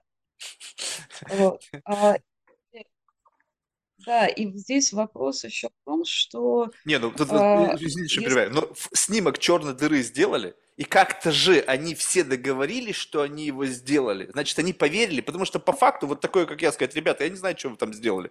Я не был, я не знаю, вот вы меня туда отправьте, на, вот на этот вот с, фото, с фотокамеры, с мыльницы, кодек из прошлого, вот на пленочку еще, которую снимают. Я вот снимочек сделаю, привезу вам, и потом мы сравним. Я ведь этого сделать не могу, и поэтому я доверяю им, этим исследованиям, их там Event Horizon Telescope, этим данным, которые как бы где-то в научных статьях были зафиксированы, о том, что они сделали этот снимок. И все им поверили ведь? То есть получается, что а если создать машину времени, которая также будет принята научным сообществом, и исследования, которые получены в результате вот использования этой машины времени, будут приняты за некую правду. Нет, все-таки я думаю, что насчет черной дыры все поверили по той простой причине, что нет групп, э, которые заинтересованы в каком-то образе черной дыры. Это вообще не интересно. Что там? Ну, это интересно ну просто. Как? Люди вон плоскую землю верят, они могут и с черной дырой повоевать. Да. Да, типа мы. А вот есть же запись американцев на Луне. Но есть группа людей, которым эта запись абсолютно не помогает. И в том, что американцы были и все это смонтировано, никаких американцев на Луне не было. Потому что есть э, группы, заинтересованные в том, чтобы считать, что американцев на Луне не было. Есть группы, заинтересованные в том, чтобы считать, что они там были. И поэтому получается уже другая ситуация. Опять же, если все-таки, я думаю, что историки, которые во многом часто живут в башне слоновой кости, они действительно много, много всего знают. Просто, э, как правило, они не являются той группой, которая влияет на представление большинства людей о прошлом, на представление акторов о прошлом, на историческую политику, которую ведут заинтересованные лица. Ну, потому что не влияет. Они даже не влияют на то, что написано в учебниках школьных. Потому что первое, что слышат студент, приходя на ИСТФАК, это забудьте то, чему вас учили в школе. Что мы будем учить не Хорошее начало. Да, э, вот, я говорю как человек, который учился на ИСТФАКе, да, вот, потому что то, а, что написано в учебниках, и то, что будут преподавать на ИСТФАКе, это будут, будут немного разные вещи. А, поэтому вот, если мы продолжаем говорить именно о каком-то образе прошлого, то мы говорим не о какой-то серьезной работе там с источниками, чтобы это понять. Мы говорим о том, как формируются вот эти наши представления. Понятно, что эти представления влияют на профессиональных историков. Они тоже люди. Они тоже выросли в определенной среде. У них есть, знаете, как сейчас вот антропологи, а, они, ну, антропологи, которые там занимаются исследованиями различных а, и различных культур, ну, неважно, просто сейчас, например, каких-то британских антропологов читать совершенно невозможно, серьезно. Потому что, как правило, они пишут о том, что вот я смотрю на этот обряд. А дальше начинается на куче страниц рефлексия на тему, что, может быть, я увидел этот обряд таким образом, потому что я белый гетеросексуальный мужчина, получивший там образование в университете, поэтому я вижу это так, а если бы и так далее. То есть историки этим еще не занимаются, хотя понятно, что это влияет, что эту историю пишет белый гетеросексуальный мужчина, что эту историю пишет там женщина э, из там неблагополучной семьи. То есть понятно, что это влияет. Но как бы историки стремятся ставить это за скобками. Может быть, не всегда получается, да, поэтому у нас есть вот эта вот рамка какого-то там представления о том, что оно там было, кто в это вмешивается и так далее. Э, зависит от каких-то, наверное, целей, от того... Опять же, говорю, я, я исхожу из того, чтобы узнать, что, как оно было на самом деле, невозможно. Вот. Я не историк, мне можно так считать, э, что нет. Зависит э, как бы от групп, от того, кто работает в этом поле, от того, какие у нас сейчас, э, какая у нас сейчас, э, простите за выражение, повестка и так далее. И это влияет на те образы, которые мы видим. Ну вот э, тут вот пресловутый искусственный интеллект нам поможет или нет? Вот представим себе так, что ну вот как бы не будем уходить в прошлое, там у нас нет возможности туда вернуться. Но вот скажем так, вот наше сегодняшнее настоящее, оно завтра станет уже историей. И вот, скажем так, сейчас мы как все как агенты. То есть, э, и представим себе, что вот ну, Илон Маск нам поможет, всем живили чипы, и у нас стрим от всех наших когнитивных гаджетов куда-то в нейронку, которая записывает все ощущения, визуальные образы, звуки, запахи, ну, все, осязание, постоянно какой-то дата-стрим который как бы определяет, как бы мы как лакмусовая бумажка, как вот этот сосочек на щупальце реальности. И 8 миллиардов сосочков, которые как-то сейчас ощущают нас вот в этот конкретный момент времени. Кто-то сейчас спит, кто-то сейчас там, не знаю, работает, кто-то сейчас там плачет, кто-то сейчас умирает, кто-то сейчас рожает нового человека в этот мир. И у каждого свое восприятие. Но если взять вот эту гигантскую дату, 8 миллиардов рецепторов, и попытаться как бы собрать не не вот как бы представить себе, что это 8 миллиардов пикселей, которые дают тебе одну картинку. Вот сейчас я смотрю на вас, у меня какое-то разрешение моего экрана. И по сути, вот каждый пиксель – это отдельный человек с его интерпретацией того, на что он смотрит. Потому что вот действительно житель сейчас, э, не знаю, там какой-нибудь там провинции в Гуанчжоу, он вообще понятия не имеет, что мы с вами сейчас разговариваем. И по факту это может быть пиксель в левом дальнем углу, который сейчас просто отсвечивает какой-то там белый, серый, непонятный цвет. Но совокупность пикселей дают мне представление о моем настоящем, как бы, вот, которое каждую секунду становится прошлым. И вот если собрать, вот, ну, я не знаю, возможно ли будет такое, сконструировать реальность на основании всего многообразия представлений о сегодняшнем дне. И записать это в, как бы в летопись, как некая картинка «Вчера было это». И вот, и вот, вот оно вроде как бы, ну, не знаю, такое усредненное, объективное прошлое как бы вот, либо, либо мы не, по-прежнему, э, вне зависимости от того, что технологически мы развиваемся, развивается вроде как наука, философия, наверное, тоже развивается, да, хотя каждый раз, когда разговариваешь с философом, мне все там Платон, Аристотель, то есть как будто бы там вот все изменилось, и теперь это просто как бы вот тащится за собой.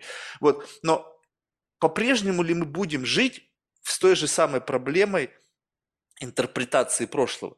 Либо мы как-то сможем с учетом технологий сделать так, чтобы как бы у нас было появилось некое объективное прошлое. Объективное прошлое без относительной там ангажированности агентов, э, субъективности восприятия. А вот оно было, и было так, и тут уже дальше сам для себя решай, как оно было. Скажем так, я захожу вот в эту летопись. Я как бы так, события, э, значит, не знаю, сегодня какое число, я даже не знаю, в общем, какой-то какой какой конец мая, да?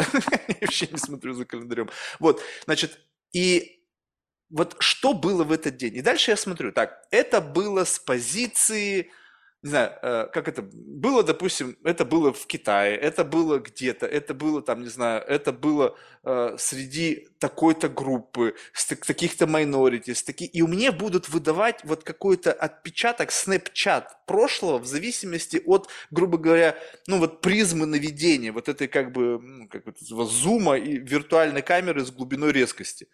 То есть получается, что да, она многообразна, но это то же самое, что если я сейчас буду вместо нашей беседы смотреть только в одну как бы, часть экрана, где как бы тоже, наверное, что-то происходит, то по факту ведь от этого история не меняется, оно ведь все равно происходит вне, без относительно того, куда я смотрю. И, но, но сам факт того, что это было, и вот совокупность всего, что было, формирует между собой какой-то вот как бы отпечаток дня с точки зрения взглядов на жизнь землян инопланетянами. Сегодня, что там сегодня на Земле? И вот в рамках вот этого, как бы, ну, как сказать, ну вот, э, э, как бы, как, что есть магнитуда тех или иных событий. Скажем так, вот эти все 8 миллиардов пикселей, они как-то какой-то вот как-то вибрируют. Но есть места с повышенной вибрацией, есть с пониженной вибрацией. Если посмотреть на как бы Землю в целом с позиции внешнего наблюдателя, они все равно смогут выделить удержать в голове единый, вот в один момент времени удерживать какое-то событие, которое будет так или иначе ассоциировано с нашим днем. То есть вот как бы редуцировать какие-то менее значимые события, максимизировать более значимые события. У, у дня сегодня на Земле есть какое-то одно или два события, которые внешним наблюдателям извне будет э, как бы записано, как вот это сегодня произошло. И если они все нам объяснят это, то мы все с этим согласимся, потому что действительно в перерасчете на то, что произошло у меня – то, что произошло, как бы, как подмечено вот как бы общим таким ивентом, действительно это более значимое событие. То есть вот как бы все интересное сегодня на этом экране происходит вот здесь вот. Как бы вот между глазами, которые как-то там, не знаю, мы на самом деле в глаза друг другу не смотрим, камера-то вот здесь, как-то оно все подстраивается. А все, что там на периферии происходит, это не так важно. То есть вот, вот есть ли вот такой подход к истории, когда мы просто призна... взвешиваем все на весах, и потом усредняем, используя общую линейку. Не мою собственную линеечку. Ой, мне сегодня было очень больно. Блин, кому-то сегодня ноги оторвет. Или уже оторвало. Ему явно больнее, чем мне с утра, потому что, блин, что-то в животе было какое-то несварение. И, соответственно, события. Ой, что-то произошло. Но произошло это в моей системе координат. Ой, плохо. И в системе координат там страны, мира, общества в целом и так далее. И вот таким образом как бы мы будем э, записывать историю в силу того, что данные позволяют. И постоянный стриминг, мы все что-то как бы стримим в какой-то датасет, позволит сформировать более объективную модель прошлого с возможностью как бы вот а, погрузиться в свой контекст, в свою социокультурную какую-то группу, для того, чтобы понять, а как в этот момент времени, когда вот максимальное событие было вот таким, чувствовали себя какие-нибудь представители той или иной группы там, не знаю, белые, там, трансгендеры, там, не знаю, там, гомофобы, расисты. Ну, в общем, как вот в этот день себя они чувствовали. И у этого у тебя будет четкое представление об этом. Зачем? Вот зачем это? Ну, потому что, э, как бы, о чем идет речь? Что, типа, и, проблема, я не знаю, это прав, правильное высказывание или нет, что, типа, основная, основной урок истории в том, что история вроде как ничему не учит, да? Почему она не учит? Потому что постоянно переписывается. Каждый новый человек, я где-то недавно это слышал, мне это понравилось, что, э, э, как бы, верхнеуровневая цель людей, приходящих в этот мир, как бы, он говорит о смысле жизни, зачем мы приходим, это переосмыслить прошлое.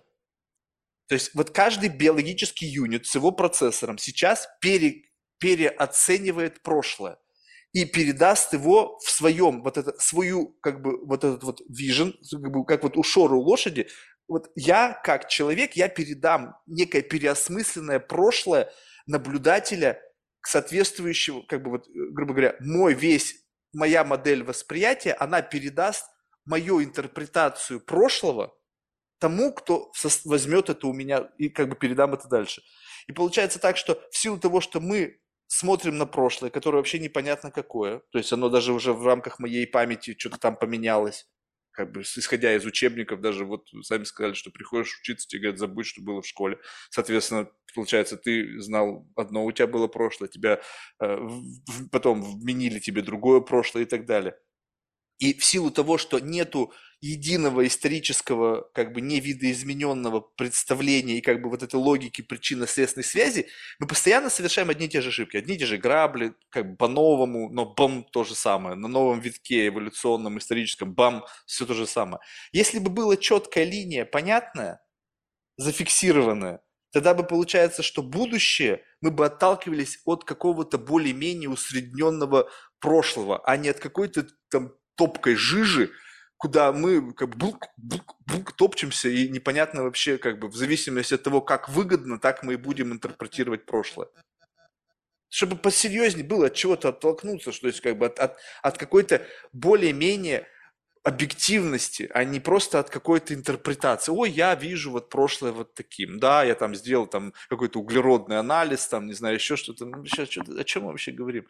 Какой, какой нахрен анализ? Ты нашел какую-то там чашку, и ты восхищаешься ей. Да людям, блин, в средневековье, может быть, срать они в эту чашку хотели. В прямом и переносном смысле.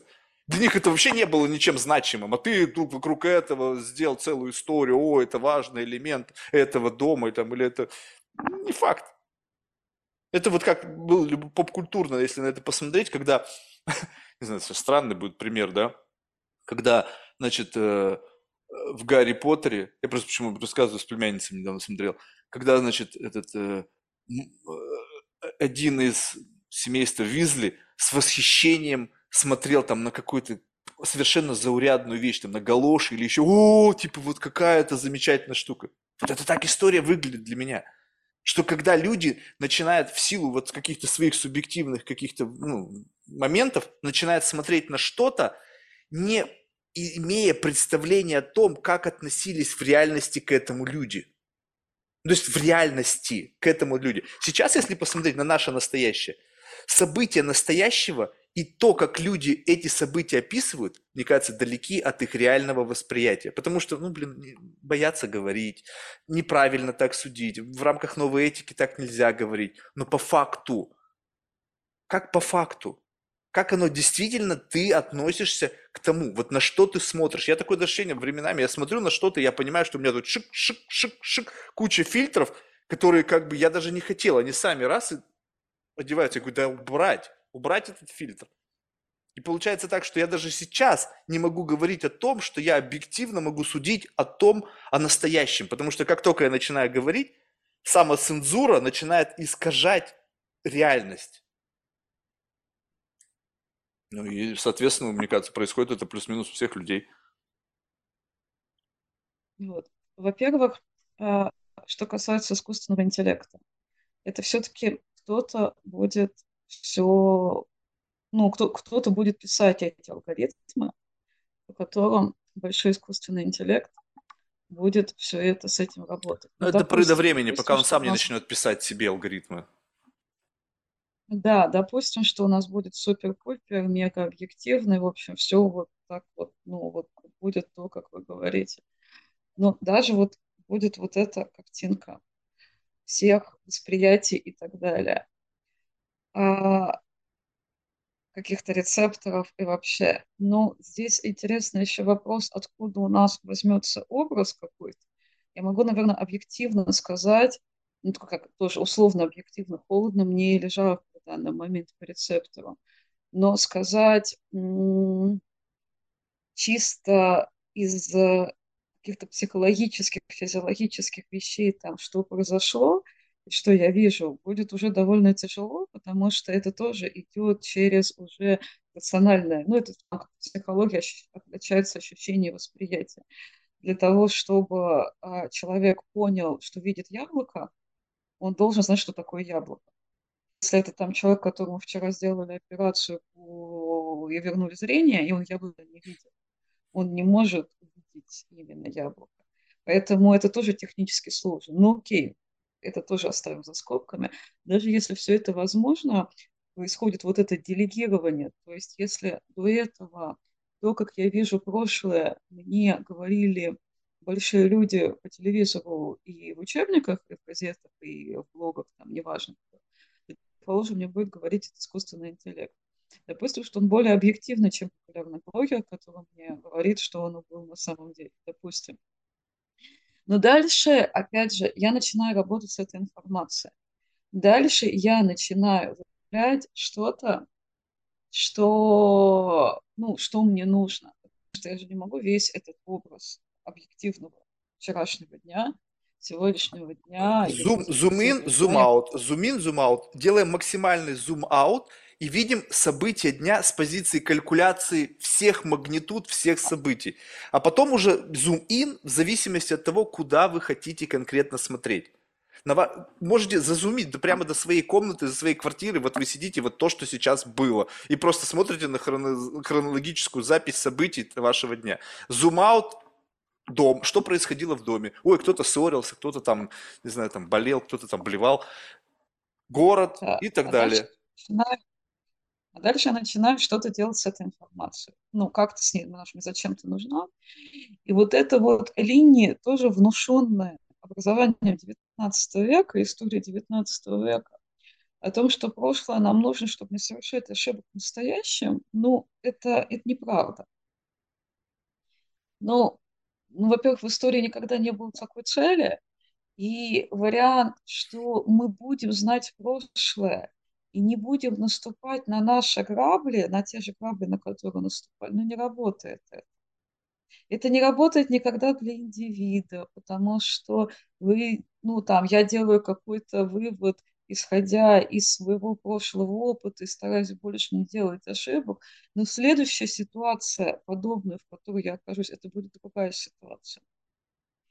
И мой опыт мне поможет. То есть понятно, что э, там военных учат на э, войнах прошлого, но это уже другая война и уже другая ситуация не бывает а, повторяющихся там, я не знаю, революций и так далее. Никто в истории на свои собственные грабли не наступает никогда. А, это всегда другие грабли. Ну, у них чуть там длиннее, чуть короче эта палочка, и если раньше она дала вам по физиономии, то потом она даст вам другое место, когда вы на эту палочку, когда вы наступаете на эти грабли и так далее. Э, то есть ну, не работает прошлое как то, что помогает нам не делать ошибок в настоящем. Единственное, как прошлое работает, и поэтому его используют, это как ну, идентификационный ресурс. То есть а, я узнаю, я думаю о себе, как о человеке, который там что-то делал в школе, в институте, на работе и так далее. То есть как я воспринимаю прошлое, так думаю о себе. Группа думает о себе, как о том, что с этой группой произошло раньше. Какой-то, ну, а дальше уже, да, есть государство, которое тоже думает о себе в зависимости Да, и все от это, все черепикинг. То есть вот вы, когда о себе думаете с позиции как бы э, ретроспективного взгляда, то есть ведь в большинстве, ну я не знаю, как у вас, э, мне кажется, что люди, когда вспоминают о том, что у них было, ну, за исключением каких-то там травматичных моментов, они всегда занимаются как бы, ну, черепикингом. То есть вот самое классное, что было, я выбираю, и это становится частью моего настоящего. Я вот такой, на основании моих представлений и того, что как бы мне кажется, я взял в своем прошлом, и я смотрю, о, я стал лучше. Почему? Потому что вот я был таким, сейчас стал вот таким. То есть вот это вот как бы возможность э, как бы для сравнения, то есть иначе мы не знаем как бы что, что, ну, как бы, что мы из себя представляем, если у нас нету как бы прошлого. Вот люди с амнезией, когда вот он раз, он проснулся, он вообще не помнит, у него нету референсов из прошлого, кто он, что он, как он вообще, то есть он бам, он там пришел в этот мир. То есть получается, но в силу того, что мы, наше прошлое, во-первых, оно пере, мы там переврали вообще все, что можно было переврать как бы исходя из, возможно, лучших, либо, если у тебя другой спектр, как бы девиаций худших воспоминаний, которые как бы дают нам что? Вот сам факт наличия моей личной памяти и вообще, если в контексте нашей беседы, коллективной памяти, как некого э, возможности посмотреть назад, чтобы понять, где мы есть сейчас, она что дает-то? Если мы переврали вообще все, оно дает определенное видение себя. То же самое, когда будет вот этот великий зум, я могу посмотреть на какой-то эпизод, который был объективно, да, и я буду смотреть на приятные моменты своей жизни, там, жизни своих близких, или своей группы, своего сообщества. Мне будет приятно смотреть, вот мы крутые, я крутая, там, моя группа крутая, моя нация крутая. Там, вот. И я буду на это постоянно смотреть. И это тоже не будет вот этой объективностью. То есть, ну, даже если система, хотя я верю, я все равно же буду видеть и стараться смотреть на то, что мне хочется смотреть. Таким образом, формируя, формируя свое прошлое, потому что оно же тоже будет... Ну, зачем мне смотреть на какую-то, на то, как я там разбила машину? Зачем мне это пересматривать? а потом я быстренько про это забуду, я говорить буду вообще о том, что эту машину кто-то разбил, это вообще я не виновата. Так получилось. Она сама. А, и как бы, и не важно, что есть где-то запись про то, какая, какой на самом деле была эта авария. Вообще важно то, что я-то буду смотреть про то, как я купила эту машину, про то, как там, знаю, какие-то свои успехи, про то, какие мы молодцы. И чтобы, опять же, вот та самая идентификация, та самая сказать, что мы молодцы. Ну или да, опять же, показать, что не молодцы, зависит от цели. Не будет этой объективности. Вот. Тогда мы обречены, то есть тогда вообще, тогда как можно вот обозначить э, то, э, как бы тот исторический континуум, в котором мы живем. То есть это некая аппроксимация, то есть ну как бы как относиться вот к тому, что называется прошлым. То есть что, это такое? То есть если это вообще выборочно, э, как мы уже выяснили, как, э, что это что-то созданное во имя интересов тех или иных групп, там, политических партий, там, контекстов, то, что мы коллективно решили забыть, потому что, блин, действительно, зачем вспоминать о чем-то плохом, когда, ну, как-то это немножко осложняет жизнь. И получается, что вот все вот это, вот это как бы такой продукт какого-то компьютейшена коллективного, на разных уровнях, и интервенций как бы внутри этого процесса тем или иным агентов, которые каким-то образом как-то используют прошлое как некий такой стрим, на котором они либо там зарабатывают, либо они как-то манипулируют. И, но если как бы попытаться, по крайней мере, ну, как-то вот упростить всю модель, и к этому надо относиться как к чему? Ну, как, как, как к какому-то фильму, который, ну, я посмотрел, ну, не знаю, понравился он или не понравился, либо как чему-то более как бы напрямую со мной как бы ассоциированному. Потому что если я вдруг завтра как-то изменю свое отношение, ну не знаю, вдруг, не знаю, блин, по башке мне дадут, и мне что-нибудь изменится, и я буду по-другому как бы интерпретировать прошлое, и свое, и общечеловеческое, то в принципе и жизнь, мое восприятие моей реальности изменится. То есть получается так, что это исключительно какой-то вот, не знаю, какая-то призма, через которую мы все смотрим, и, и, и не более того. То есть это ну, то есть иллюзия, по факту. Ну, психологи, кстати, советуют иногда, вот вас там что-то в жизни не ладится, потому что вас не любили в школе, в институте, и вообще ничего не получалось, а перепишем. А давайте будем представлять, как там, что на самом деле все было не так, и это будет влиять уже потом на поведение самого этого индивида, и человек будет по-другому себя вести, соответственно, что-то в его жизни изменится. А, прошлый – это ресурс а, для идентичности, ну, для того, чтобы каким-то образом видеть себя индивиду, группе, каком-то и так далее. Если коротко. Но опять же, я уже говорила про это, я подчеркиваю, что не все можно переписать, не все можно перепридумать. Все равно есть какие-то там объективные факторы, которые мешают нам это сделать. И эти факторы как в нашем языке, как в нашей системе описания, как э, в каких-то там материальных остатках и так далее. И понятно, что там есть э, границы, ну, там, возможности интерпретации очень велики, но не бесконечны.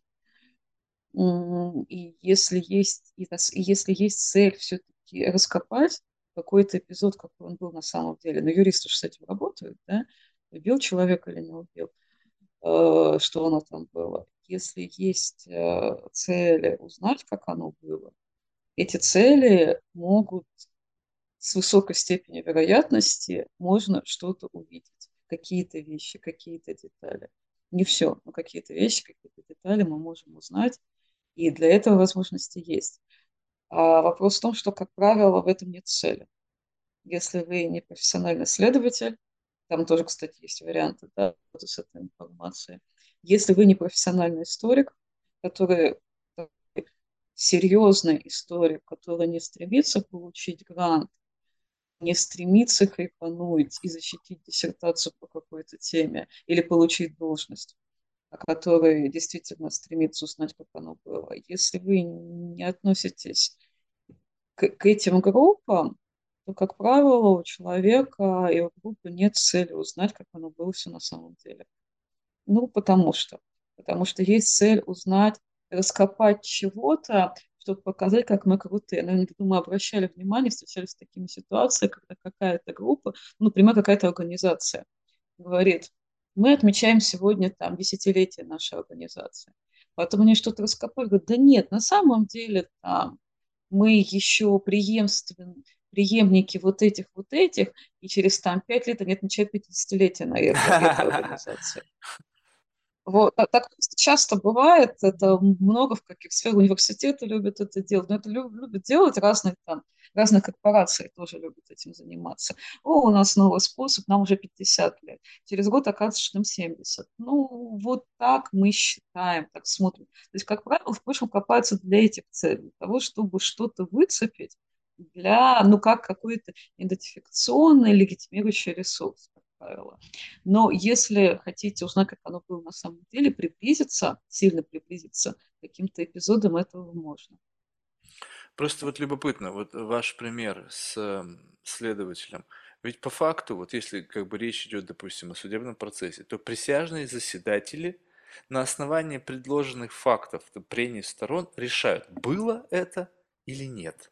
То есть вот есть некий э, обвинен, обвиняемый, да, либо есть потерпевший, и их история, по факту, без относительно их желания, какая бы она хотела бы быть, определяется мнением какой-то группы людей, которые на основании предложенных им фактов решают, было или нет.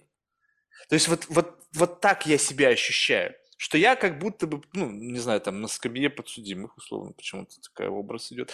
И за меня какой-то постоянно коллектив решает, что было – или не было. И я даже ощущаю, что вот я, когда смотрю на свои события, на своей жизни, свои, я ощущаю их с позиции того, когда есть какой-то некий коллектив, который мне говорит о том, как надо было чувствовать, что я чувствовал, почему я чувствовал и так далее. И вот это вот как вот дисклаймер вот этого историка, который пишет, я пишу это, находясь в теле белого там мужчины и так далее. Но вот это вот формирование этих представлений, это как суд присяжных они мне говорят о том, как надо на это смотреть. Потому что посмотреть на что-то, ну вот взять, допустим, какие-то такие этические моменты, которые укоренены в историю. И попробую-ка сейчас сказать, что не-не-не-не, все ваше вот это вот историческое, там, вот это вот, все ваши исторический континуум, все ваши выводы, они меня не устраивают. Я хочу смотреть на это по-другому. Но у тебя не получится. Тебе сразу же быстро либо природа, либо закон, либо люди объяснят, что нет, друг, вот так оно было. Вот так надо на это смотреть. И получается, что как бы неважно, хочешь ты это, не, было, не было, неважно. Есть кто-то, кто постоянно определяет твое представление. Да, сейчас, возможно, мы как бы э, э, поменять, тут очень важный момент, мне кажется, поменять можно не все в момент времени. То есть вот сейчас сложно будет взять и кардинально переписать какие-то события, где мы так или иначе еще как-то тащим за собой вот эти представления. Но через три поколения переписать можно все что угодно. Что сейчас мы переписали? Что современники бы, у них бы волосы бы дыбом стали, сказали, да вы что творите? Да не было никогда, это же бред собачий. Ну, не было.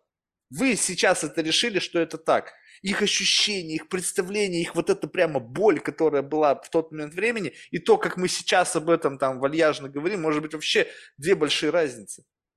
И как бы получается так, что почему, допустим, меня это заморачивает, то есть потому что как бы, э, ну, проблема даже с моей жизнью. Я, я на нее смотрю, я не понимаю. То есть, как бы, действительно, как бы было, либо я так воспринимаю свое прошлое с позиции того, с позиции суждения своих родителей о том, как я, каким я был ребенком, да? То есть вот это вот фактор, включили, выключили. И есть осуждение, нет осуждения. И как будто бы шик-шик-шик, как фильтры в Инстаграме. Раз, и черно-белое, цветное. Я улыбаюсь, я реву. И вот, вот это вот как бы набор вот этих вот факторов, которые влияют на мое представление о моем субъективном прошлом и обо мне, потому что как настоящем, потому что ведь я конструирую себя настоящего из осколков прошлого, основано на интерпретации которая как бы изменена теми агентами, которые участвовали в наполнении как бы развесовки тех самых смыслов, которые легли в основу оценки. Ну, скажем так, они говорили, что то, что я делаю, это было плохо. С их интерпретацией, с их колокольни, с их образа жизни, с их, не знаю, там, э, девиаций, каких-то там отклонений, еще чего-то. На самом деле, может быть, это плохо не было. Но в силу того, что я смотрю на это как на плохое, в моем воспоминании есть какие-то плохие события, которые теперь ну, тащатся за мной и как бы формируют меня настоящего. То есть вот, вот в чем. То есть как бы, а если бы абсолютировать это, я беру и как бы заново перепрошиваю. Как бы заново развешиваю теги. Так, смотрю на событие, отмотал в прошлое. Так, у меня почему-то эта коннотация негативная у этого события, я плохой. Бум взвешиваю заново, без или применяя несколько фильтров восприятия того, как эта группа на это смотрела, как эта группа на это смотрела, как эта группа на это смотрела. И смотрю, взвешиваю объективно. Не то, чтобы я выбираю ту группу, которая это поощряет. Да, все найдутся те, кто там ну, радуется чему-то плохому. Но ты смотришь, что в большинстве, в большинстве своем, действительно, люди негативно к этому относятся. Хорошо, Соглашаюсь с мнением большинства. Но если не, не, не очевидно, если это очень субъективно, если это и прямо ты чувствуешь, что это мнение большинства, оно у этого мнения большинства есть бенефициар, ну, то есть как бы не просто мнение большинства, когда действительно люди руководятся нормами морали, просто вот как-то вот, ну, органически совершенно чувствуют это нутром, а у этого чувства и у этого фрейминга есть бенефициар, который в силу того, что ему выгодно, что люди так думали, получает какие-то бенефиты, не знаю, там, коммерческие, некоммерческие и так далее. Потому что выгодно, чтобы так люди думали, чтобы меня переизбирали, чтобы, ну, не знаю, там, люди особо не высовывались, ну, я не знаю что. И вот это уже надо переосмыслить. Потому что если у этого бенефициар есть, то те люди, которые на меня повлияли и сформировали мое представление, они были тоже как бы не свободны в своем выборе, им это вменили. Чик выключил, у меня уже другая картинка. И вот так вот разобраться, тут можно пере, заново пересобрать себя, мне кажется, за счет того, что ты сможешь смотреть на исторические события, хотя бы в своей жизни, я уже не говорю за всю историю, с позиции включения и включения вот как бы артефактов вот этой вот как бы коллективной памяти и разбирать ее по частям в зависимости от того, чтобы понять, эта коллективная память, она как бы была создана во имя чьих-то интересов, либо же это просто вот такой исторический как бы вот массив, он движется и каким-то образом это формирует. И все, что можно выключить, что неорганически произошло, создано кем-то во имя чьих-то интересов, выключить это, и тогда получается, что, ну не знаю, мне кажется, что что-то изменится в моем представлении о себе лично. Изменится. Но именно обычно так и работают с прошлым. То есть если вы работаете с прошлым, каким-то образом, чтобы что-то поменять. Обычно это бывает. Эта группа также работает, когда доходим до какого-то периода, и мы не знаем, а чуть-чуть, вообще непонятно, кто я, где я, о чем я. И тогда вот это обращение к прошлому, оно, как правило, связано с какими-то такими кризисными ситуациями, когда прошлое каким-то образом переписывается и оно переписывается, пересматривается, и вообще вот, ну, это один из психологических приемов для того, чтобы выводить человека из кризиса. В группе примерно так же бывает. Просто есть э, там прагматические воспоминания, когда есть то, что мы забыли, но несмотря на то, что мы это забыли, продолжает влиять влиять и на группу, и на индивида, несмотря на то, что это как бы активной памяти не присутствует, но это определяет какие-то действия. Э, и тогда с этим уже надо будет работать по-другому. И об этом говорят, когда говорят о коллективной травме, как мы с этим работать, и нужно ли нам даже дальше с этим работать. Обычно, если есть какие-то проблемы, которые не будут двигаться дальше, то работать с этим нужно. А, насколько это можно сделать эффективно, но все равно же человек будет с позиции человека, группа будет делать с позиции сегодняшнего дня, опять же, через определенную систему развлечений, и она тоже будет каким-то образом там определяться. Опять же, от цели, от, э, как, что, что, что, что нужно, какая цель. У тебя этого есть какая-то цель? Вот какая цель. цель изучения коллективной памяти? Ведь она же для чего-то служит, сам процесс изучения служит какой-то большей цели.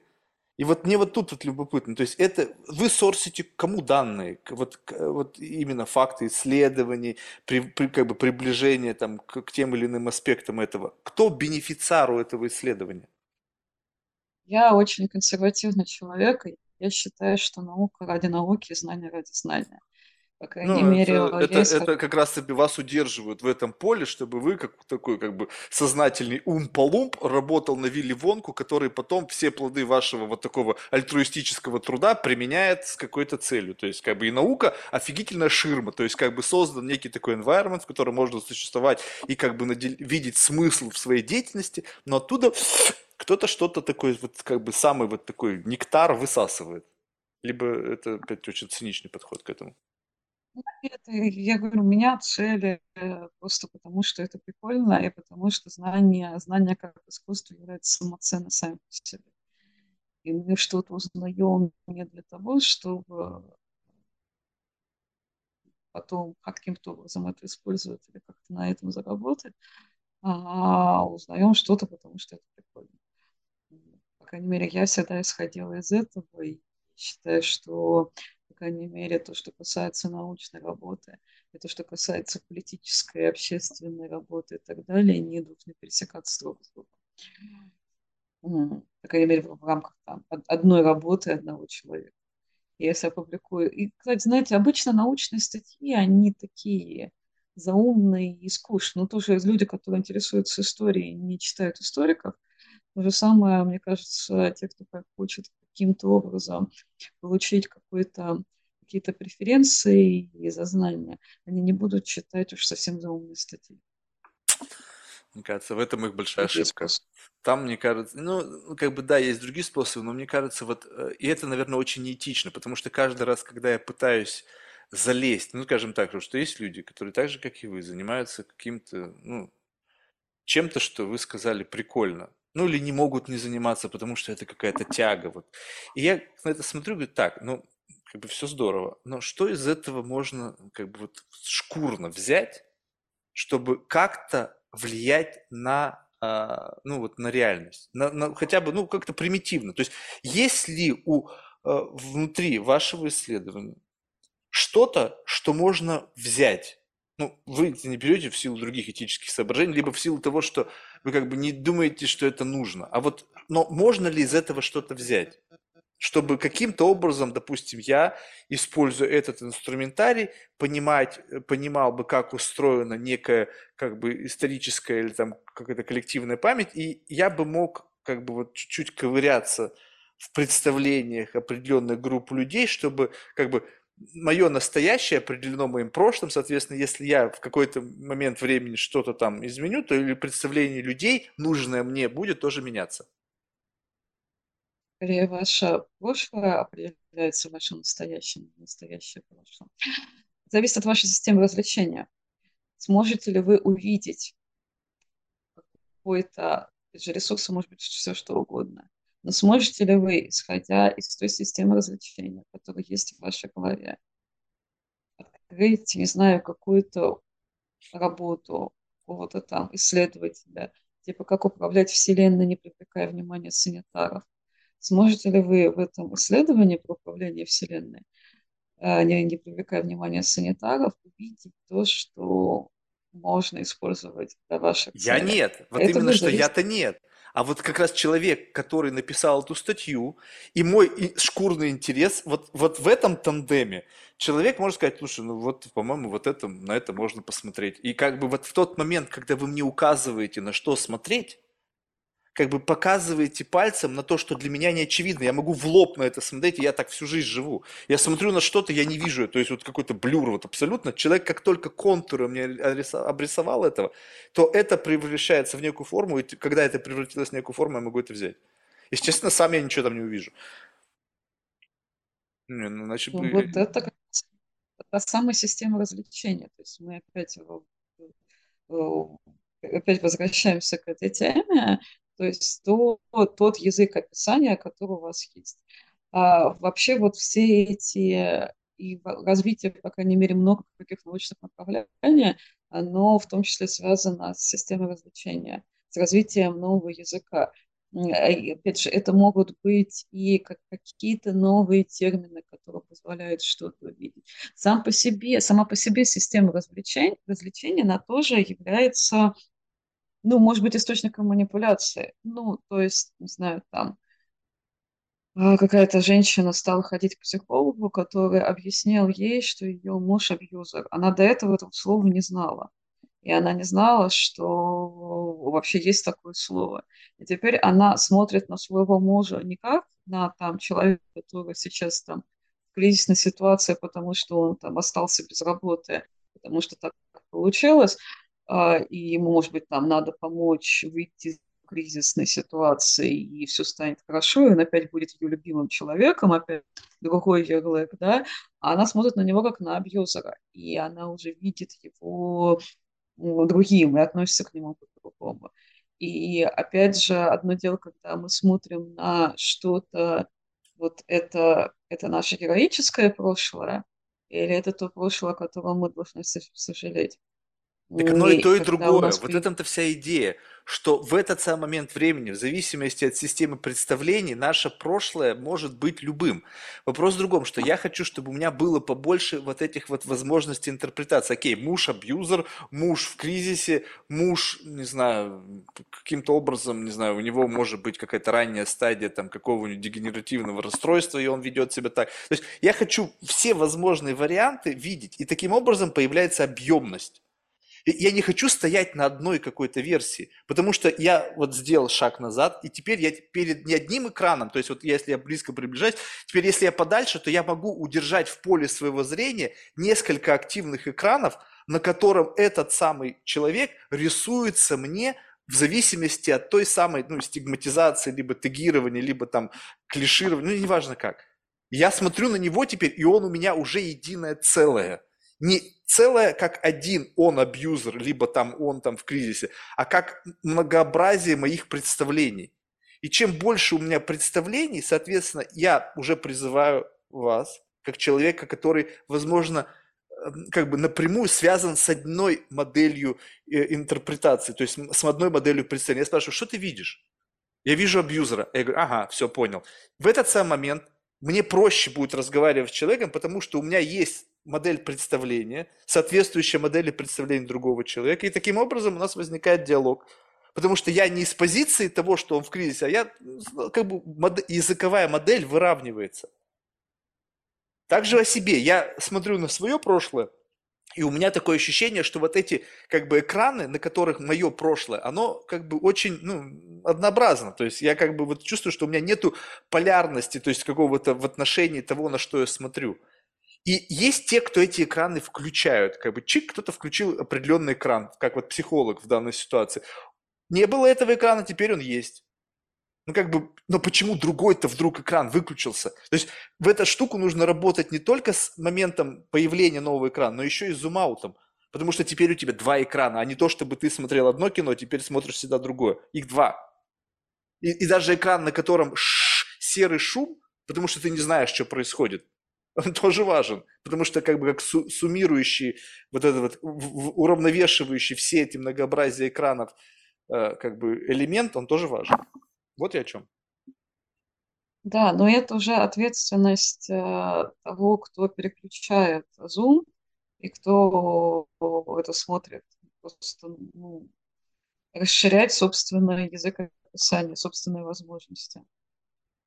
Читать книжки, ну, это всегда, всегда хороший вариант. Э, это всегда хороший вариант, и такое ощущение, что он, несмотря на то, что кажется самым очевидным, вот вроде бы, ну, сложно себе представить. И такой совет достаточно часто происходит. Типа, ну, Марк, что ты хочешь, читай книжки. Блин, стоп. Такое ощущение, что вот полноценного, а, как бы, почему? Я читаю книжку «Односторонняя связь», так? Я начинаю как бы создавать этот экран – в зависимости от с моей интерпретации прочитанного. То есть, по сути, я сам, как бы моя, мой экран будет инфицирован моим представлением. То есть, если я хочу создать новое представление, то донором этого представления должен быть кто-то совершенно другой.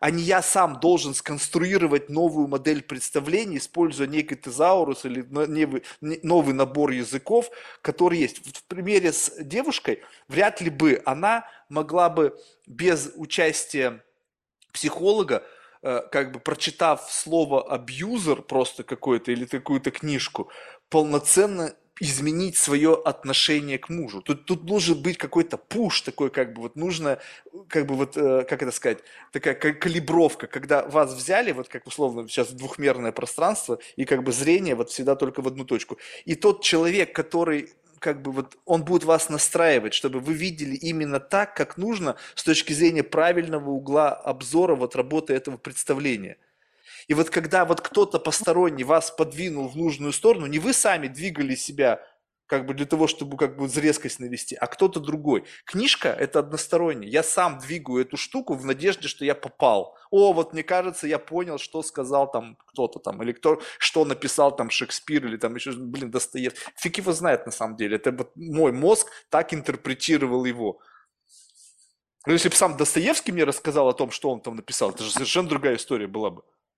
Ну, то есть, вот как бы объективно, слушай, не знаю, бухнуть с Достоевским, слушай, слушай, действительно, что ты там написал вообще, о чем это было? Так вот, у тебя в голове, не то, как потом там критики, литераторы тебя там, декомпозировали, а что ты конкретно в этот момент имел в виду и что ты чувствовал. Дай мне вот эту призму твоего восприятия, и теперь, исходя из этой призмы, я эту книжку уже могу прочитать. Потому что он мне дал условно вот этот код к распознаванию того, что лежит на этом столе. Как, бы, как мы говорили о том, что человек незрячий появился в этот мир, я могу что угодно ему сказать, когда он впервые увидит яблоко. Но это не яблоко, это жопа. И теперь этот человек, как бы вот такой в рамках этого троллинга, каждый раз, когда будет видеть яблоко, будет говорить, что это жопа, и все будут над ним смеяться. Ну, вот приблизительно то же самое. Вы, скорее всего, говорите о медиаторах. Но вот это вот вопрос медиа, а, он сейчас вообще в исследовании памяти очень актуален. То есть вопрос именно посредников, которые являются, ну, которые нам объясняют, что это абьюзер, что это геройский поступок, что это наша трагедия, что у тебя травма, у вас, у вашей группы травма. То есть вопрос вот этих медиаторов. Да, как бы, и если, например, у Яна Асмана написано, что медиаторы, они работают именно в сфере культурной памяти, то есть когда событие произошло через там, несколько поколений, то есть там, условно говоря, там 70 лет прошло с событий, тогда мы уже говорим о культуре памяти, говорим о медиаторах, но у них есть ресурс. А, я думаю, что вот из-за развития вот всех э, медиа в широком смысле этого слова, сейчас работа медиатора имеет значение даже ну, по поводу того, что я видела вчера. И мне уже то, что я видела вчера, я включаю там, не знаю, какого-то какого-то блогера, который я, которого я уважаю, и этот блогер мне объясняет, а что же на самом деле я видела вчера. Что это как бы, может быть, я не совсем поняла то, что я видела, может быть, я неправильно это поняла. И мне объясняют, да, там. И, и здесь, опять же, я говорю вопрос, может быть, вот этой самоответственности индивида, да. Ну, это же какие-то совсем другие темы, потому что вопрос, что как бы позицию, которую определяет сам индивид в этом, во всем, в сфере вот этих современных э, переизбытка различных медиаторов, это какой-то совсем другой вопрос. Просто вопрос, кого из медиаторов я считаю авторитетным, да? как мне выбрать... Вот именно, что никто. А, а, они все есть, и это вся как бы пиксели на этом 8 миллиардном пиксельном экране. Потому что каждый воспринимает через призму. Вот в этом-то вся идея, что если ты начнешь как бы думать, что этот прав по отношению к этому, а этот прав, ну как бы все, ведь все можно подтянуть под теорию относительности. Относительно к чему вообще смотреть? То есть как бы вот эта вот связка относительно кого мы смотрим, а относительно виновника, относительно жертвы, относительно общества, какого общества, общества алкоголиков, общества там, не знаю, ценителей, там, не знаю, не знаю, там, искусства. Всегда у этого угла обзора есть какая-то относительность. Поэтому как бы идея это заключается в том, чего бы я хотел. Перестать э, как бы э, заниматься идолопоклонничеством. Ну, то есть перестать смотреть на какую-то из предложенных мне или имеющих у меня в арсенале, неважно, медиаторов, точек зрения, позицию, что это правильно, а оставаться с позицией, что это одно из многообразия мнений. Вот как бы всегда втаскивается, ты хочешь этого, не хочешь, ты как бы выбираешь медиатора, либо каких-то групп, которые почему-то ты считаешь, что это правильная точка зрения. И это как будто бы такой выбор по, поверх твоей воли. То есть вот можете объяснить, как это происходит? Вот, скажем так, у вас есть какой-то набор как бы авторитетов из академического сообщества. Вы приводили в наши беседы несколько книг и авторов, которые как-то залетели в вашу вот эту библиотеку знаний. Вот эти люди, они как бы кто? Они медиаторы, которые вы, как ответственные за принятие тех или иных позиций, выбрали как некими э, проводниками ну, в какую-то истину, то есть вот это вот они дали эту призму. И вопрос того, как произошло так, что вы их выбрали. Ну, где вот это вот? Ну, то есть, как-то кто-то сказал, что они классные, там, какие-то исторические факты свидетельствуют о том, что они великие. Опять же, кто великие? Они, вот эта группа, которая передают эту эстафетную палочку науки, сами внутри этой группы определили, что они великие. То есть, как происходит выбора медиаторов, которые становятся нашими, как бы, вот маяками навига- навигации? Обычно ставится задача какая-либо, какая-то задача исследовать. А дальше вопрос э, тех ресурсов, при помощи которых мы можем эту задачу решить. И если получается, что имеющихся ресурсов у нас недостаточно, ну, например, там, Хальвакс вот это не показывает, там, не знаю, Нора вот это не показывает. Хорошо, так же, если Хальвакс вот это не показывает, и почему он это не показывает? Ну, может быть, потому что все-таки идея коллективных представлений, которая была у Дюркейма, Хальбвакс как-то ну, пересм... переосмыслил не так, как, может быть, это прочитала я у Дюркейма. И стоит тогда для решения конкретно этой задачи использовать не только Хальбвакса, а вернуться к тому, что писал конкретно Дюркейм, непосредственно как он использовал это понятие. Э, и то есть, что как бы это тот же самый зум, да, что вот, вот эти ресурсы этого медиатора, не позволяет нам увидеть вот, э, способ решения данной задачи. А вот э, другой человек, который про это писал, он интересно про это писал, и вот если мы используем его теорию, то мы можем увидеть, почему тот или иной, э, э, та или иная ситуация развивается именно вот этим образом, и, и вот это работает именно так. Ну, как правило, обычно же в исследовании формируется какая-то монетка, э, какая-то э, такая, ну, концептуализация, концептуальная модель, и если эта концептуальная модель работает, то есть если она позволяет нам увидеть э, способ решения нашей задачи или позволяет увидеть то, что другие модели не позволяют видеть, значит, это хорошая концептуальная модель. Если не позволяет, значит, надо читать дальше, искать другие концептуальные модели. Ну, то есть, э, как бы, если говорить о именно конкретно этой теме, то идеальным было бы прочитать все ресурсы, так или иначе упоминающие, ну, на, на определенном уровне, как бы, развесовки этих медиаторов, так или иначе, ну, как бы, рассуждающие э, на предмет коллективной памяти, создать из них некую такую как бы ну, палитру из представлений и на основании этого что? Сформировать собственное представление, либо просто в этом поиске найти что-то, что, ну блин, вот эта версия мне нравится. Ну вот она вот мне почему-то, вот я чувствую в этот момент времени удовлетворяет мой исследовательский интерес. Все, все, тема закрыта, классно, я подписываюсь под этим, как-то э, проговариваю там, ну, эту тему каким-то добавляя в, как бы, может быть, каких-то дополнительных красок каким-то большим мазкам, сделанным кем-то до меня, либо же это позволяет создать абсолютно свою версию того, на что вы смотрите, безотносительно даже как бы, уча, как бы, а, а, раз, как бы участие, вернее, а, учитывание авторитетов других людей. Вот может ли быть вот как бы вот, вот эта вот такая неангажированность к прочитанному, которая приведет к созданию чего-то, что может прямо либо косвенно противоречить всем тем, кто так или иначе на эту тему раньше думал.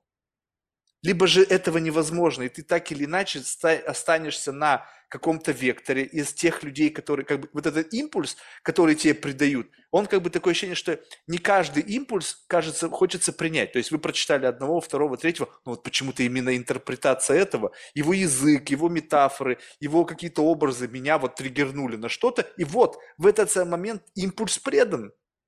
И вы уже являетесь неким как бы продолжателем этой мысли – вокруг которой вот как бы есть вектор движения, и вот вы как, как вот гравитация, вот эта нарративная гравитация вас удерживает, но вы на своей орбите продолжаете движение в эту сторону, там, добавляя новых красок.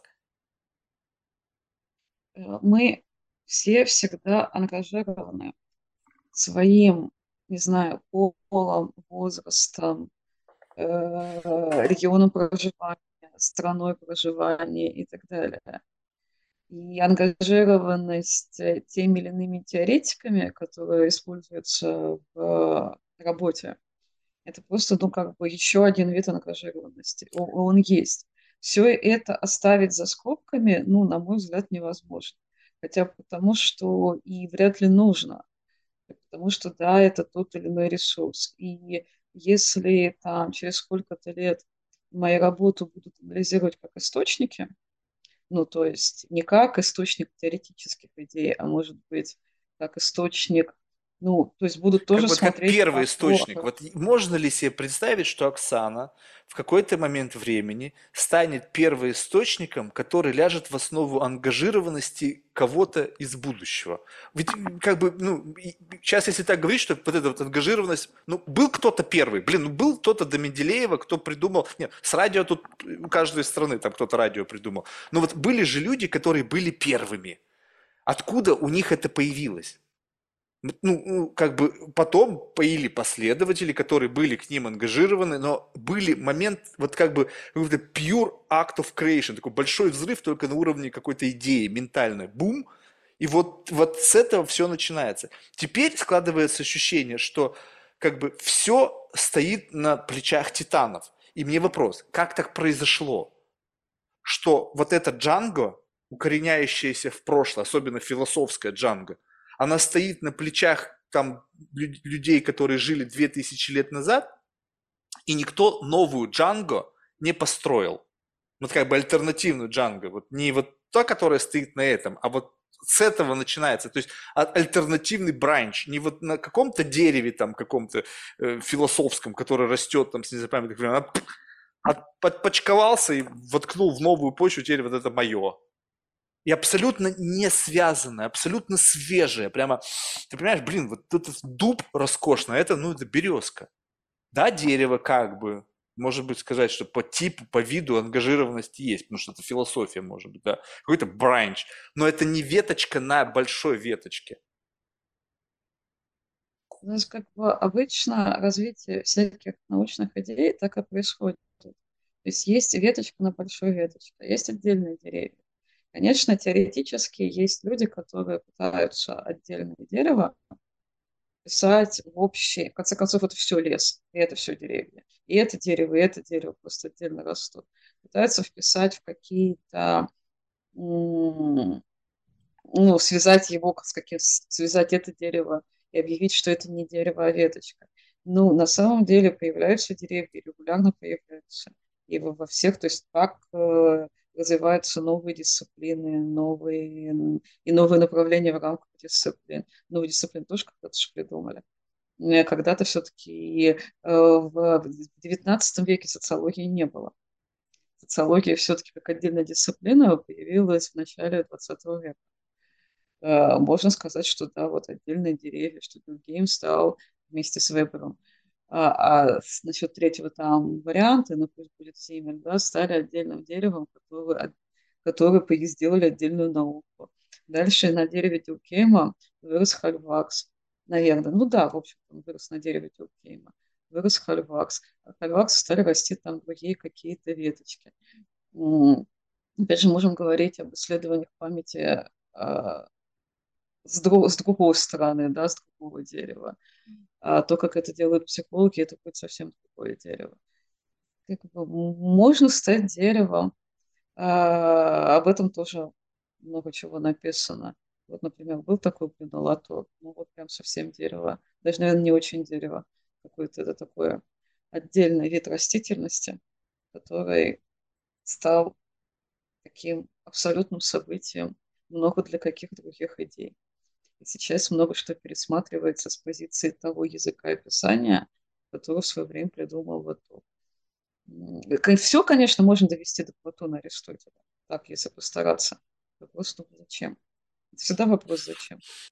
Нет, так, как бы вопрос, вот это, это мне вопрос интересует, почему-то он всегда туда уходит, то есть как бы раз, и это такое ощущение, что люди используют это как, как не знаю, как такую суперпауэр, когда люди говорят, вот за мной стоит две тысячи лет философии, шмяк, Марка, бум, и размазали. Я говорю, так, так, так, давай тормозить. То есть как бы можно всегда действительно использовать вот такие вот как бы тяжеловесные орудия, но давай оставаться в плоскости вот того, что есть, как бы, что как, как, какую веточку ты отрастил. То, что ты как бы присовокупил некое знание, там, которое благодаря твоей профессиональной деятельности ты погрузился в изучение, и теперь используешь ее, но это то же самое, что как бы... Вот это любопытно. Вот социология, она была до того, как сформировался некий тезаурус, созданный этими людьми и как бы назвали как некий ветвь, либо ее не было. И получается, что как бы если что-то придумано и как бы вот инкорпорировано в нашу жизнь. Вот раз они как-то стали идеологами этой новой ветви науки, э, самостоятельной уже в настоящее время, то они ее создали, либо они просто внутри уже существующего чего-то включили какой-то фильтр, и теперь благодаря этому фильтру определенной модели мышления, они в текущем вычленяли то, что записывали, как бы тегировали тегом социология. Это часть социологии. Чик, мы смотрим, то есть вот как бы это как вот можно представлять так. Значит, что-то происходит до того, как появилась социология. И мы все смотрим кино, как бы вот оно идет и идет. Потом говорим, так, социология появилась, включаем социологию. И чпок, и у нас к тому, что мы смотрим, появился дополнительный слой, который подсвечивает моменты, которые теперь сорсят данные в этот предмет, в эту дисциплину. То есть, по сути, что произошло? Как они включили этот фильтр, позволяющий им увидеть что-то существующее, вот это вот именно само, как появился новый фильтр, позволяющий им увидеть что-то, что и без них существует. Вот, растет такое дерево. Ну, растение какое-то. С деревьями, по-моему, это не прокатывает, хотя у меня всегда был плохо с биологией, особенно с ботаникой. Растет какое-то дерево. Потом от этого дерева, ну, на дереве есть такой кустик, ну, как часть вот этой растительности. Поэтому потом это отпочковывается и начинает расти отдельно, совсем там в другой клумбе. Растет отдельно, начинает расти уже само по себе. И такое уже само по себе растет и так далее. И там от этого тоже можно уже что-то почковать, и отпочковывают. И так у нас такой уже большой зоологический сад, ботанический сад большой такой появляется из вот этих вот отпочкования. То есть какие-то исследования социального, то есть какой-то интерес к социальному, он был у того же, извините, Платона, тем более у Аристотеля. Это Аристотель назвал человека политическим животным. Вот. А, но это не было непосредственным объектом исследования ну, непосредственно объектом внимания. Потом опыт, так, ух ты, интересно, надо на это обратить больше внимания. Надо уже дальше это исследовать отдельно. И вообще нам кафедра своя нужна, потому что места все заняты, на кафедрах философии и психологии уже все работает, а мне нужна своя кафедра. А вот мы придумали социологию, и теперь дайте мне теперь кафедру социологии, потому что это теперь отдельная кафедра и отдельная наука, и я вам доказываю, что это отдельная наука. А у Дилгейма реально была амбиция создать отдельную дисциплину, и у него получилось. То есть он об этом говорил, что мы должны, ну, и да, это вышло. Хотя, говорю, и, и потом это стало уже развиваться отдельно, и уже отпочковываться отдельно.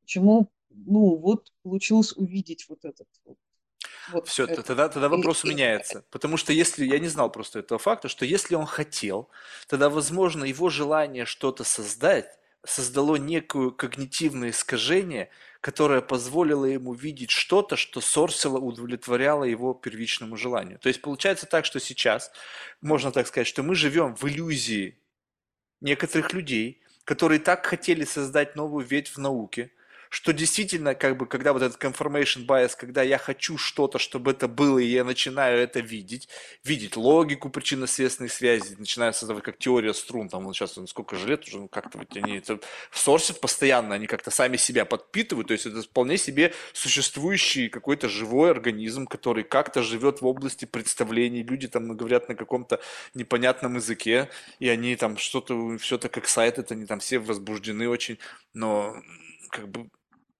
не пощупать, не понять простому человеку невозможно. И мы как бы, хочешь не хочешь, начинаем жить в иллюзии, созданной людьми, ну, не глупыми, естественно, но это как бы получается, что каждый, ну, не каждый, каждый был, наверное, очень грубо прозвучит, но любой человек, соответственно, как бы имеющий достаточно, ну, гибкий такой эрудированный мозг, при большом желании может создать некую как бы ветку чего-то, которая будет появиться в нашей жизни, но она абсолютно как бы не, ну, она не, не, не, не ну, как бы, как это сказать, она как это, как искусственный вид, то есть вот когда в результате скрещивания там появился мопс, то есть как-то раз, и вот мы захотели создать маленькую смешную собачку с плоской мордочкой, и вот, пожалуйста, скрещивали, скрещивали, скрещивали, там что-то меняли, и появилось вот это вот. Просто чье-то желание превратилось в то, что теперь мы смотрим на все с позиции призмы восприятия социологии, которая нам подсказывает, на что и как смотреть. То есть вот такой фрейминг, бам, и теперь о, это вот э, аспект социологии, он указывает на вот это. Но это было все придумано человеком, которому не хватило места на кафедре. И который носился с идеей о том, блин, что бы создать. Вот на это уже много смотрят, на это много смотрят, а на что никто не смотрит. И вот он вводил, вводил глазами по тому, на что смотрит, и нашел что-то, что каким-то образом привлекло его внимание. Говорит, да, это будет социология. А теперь буду раздвигать это, вот эту точку до момента, пока она не станет большой, чтобы мне выделили место на кафедре. У вас же не получится создать абсолютно все, что угодно. Попробовать можно. Но здесь дело еще в ресурсе. Тут опять же тот же самый Латур хорошо помог бы на это на все посмотреть. В том плане, что а, вопрос силы того или иного актора. То есть для того, Да, чтобы создать, условно говоря, там, предположим, новое знание, вам нужна не только идея этой новой отрасли знаний, вам нужны какие-то союзники, которые будут это разделять, ну, не знаю, там, создание христианства, да, это же не просто «Здравствуйте, я мессия».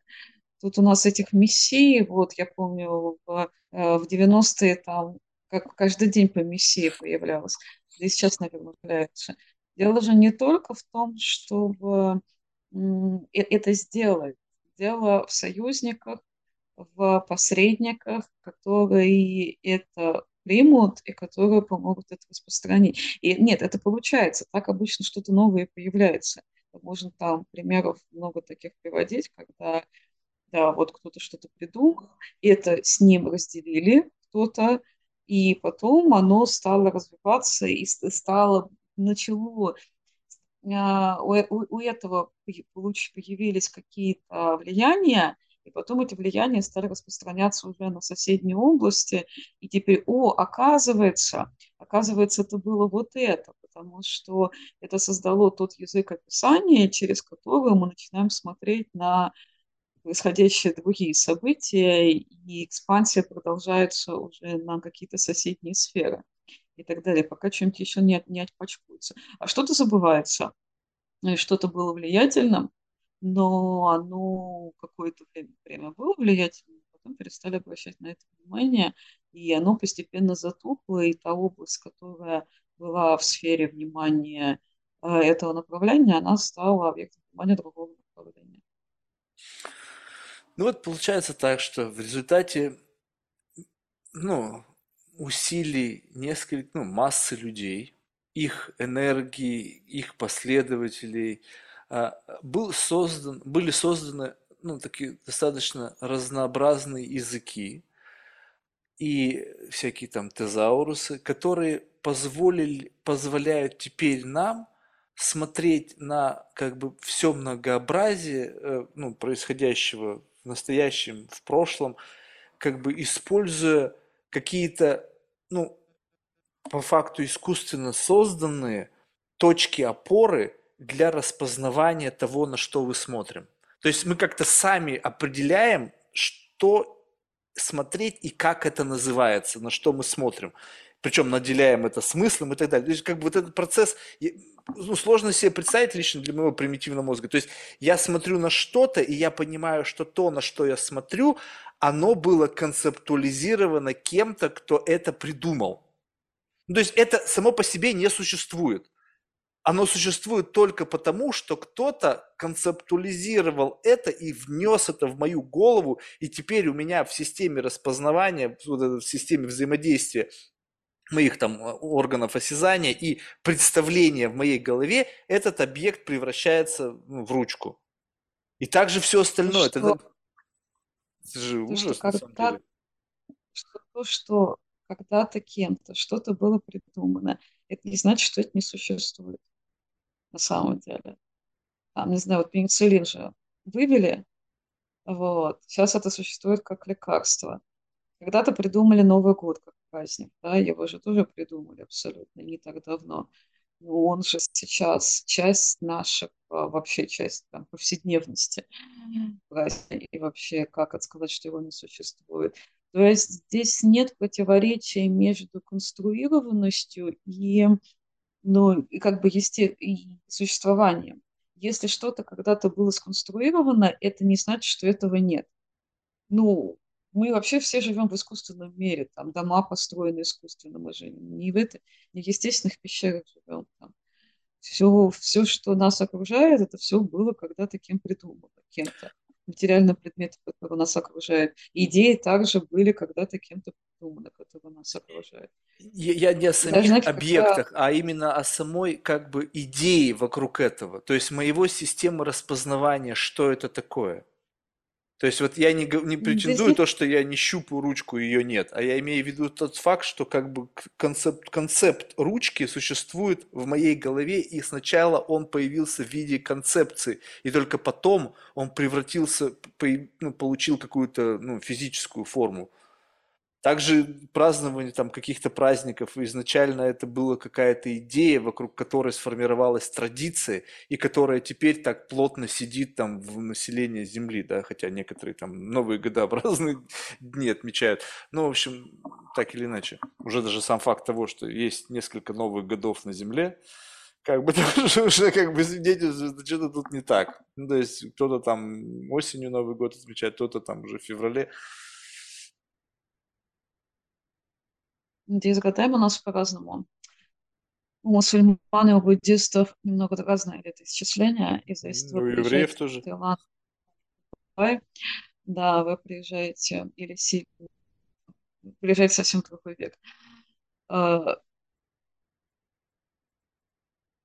ну, и даже больше можно сказать, когда, ну, локально это был этот эпизод, но тоже там связано с языком, он нам Дорида читался в свое время, когда ребенок маленький плачет, и мама ему говорит, вот плачет, наверное, ты хочешь кушать.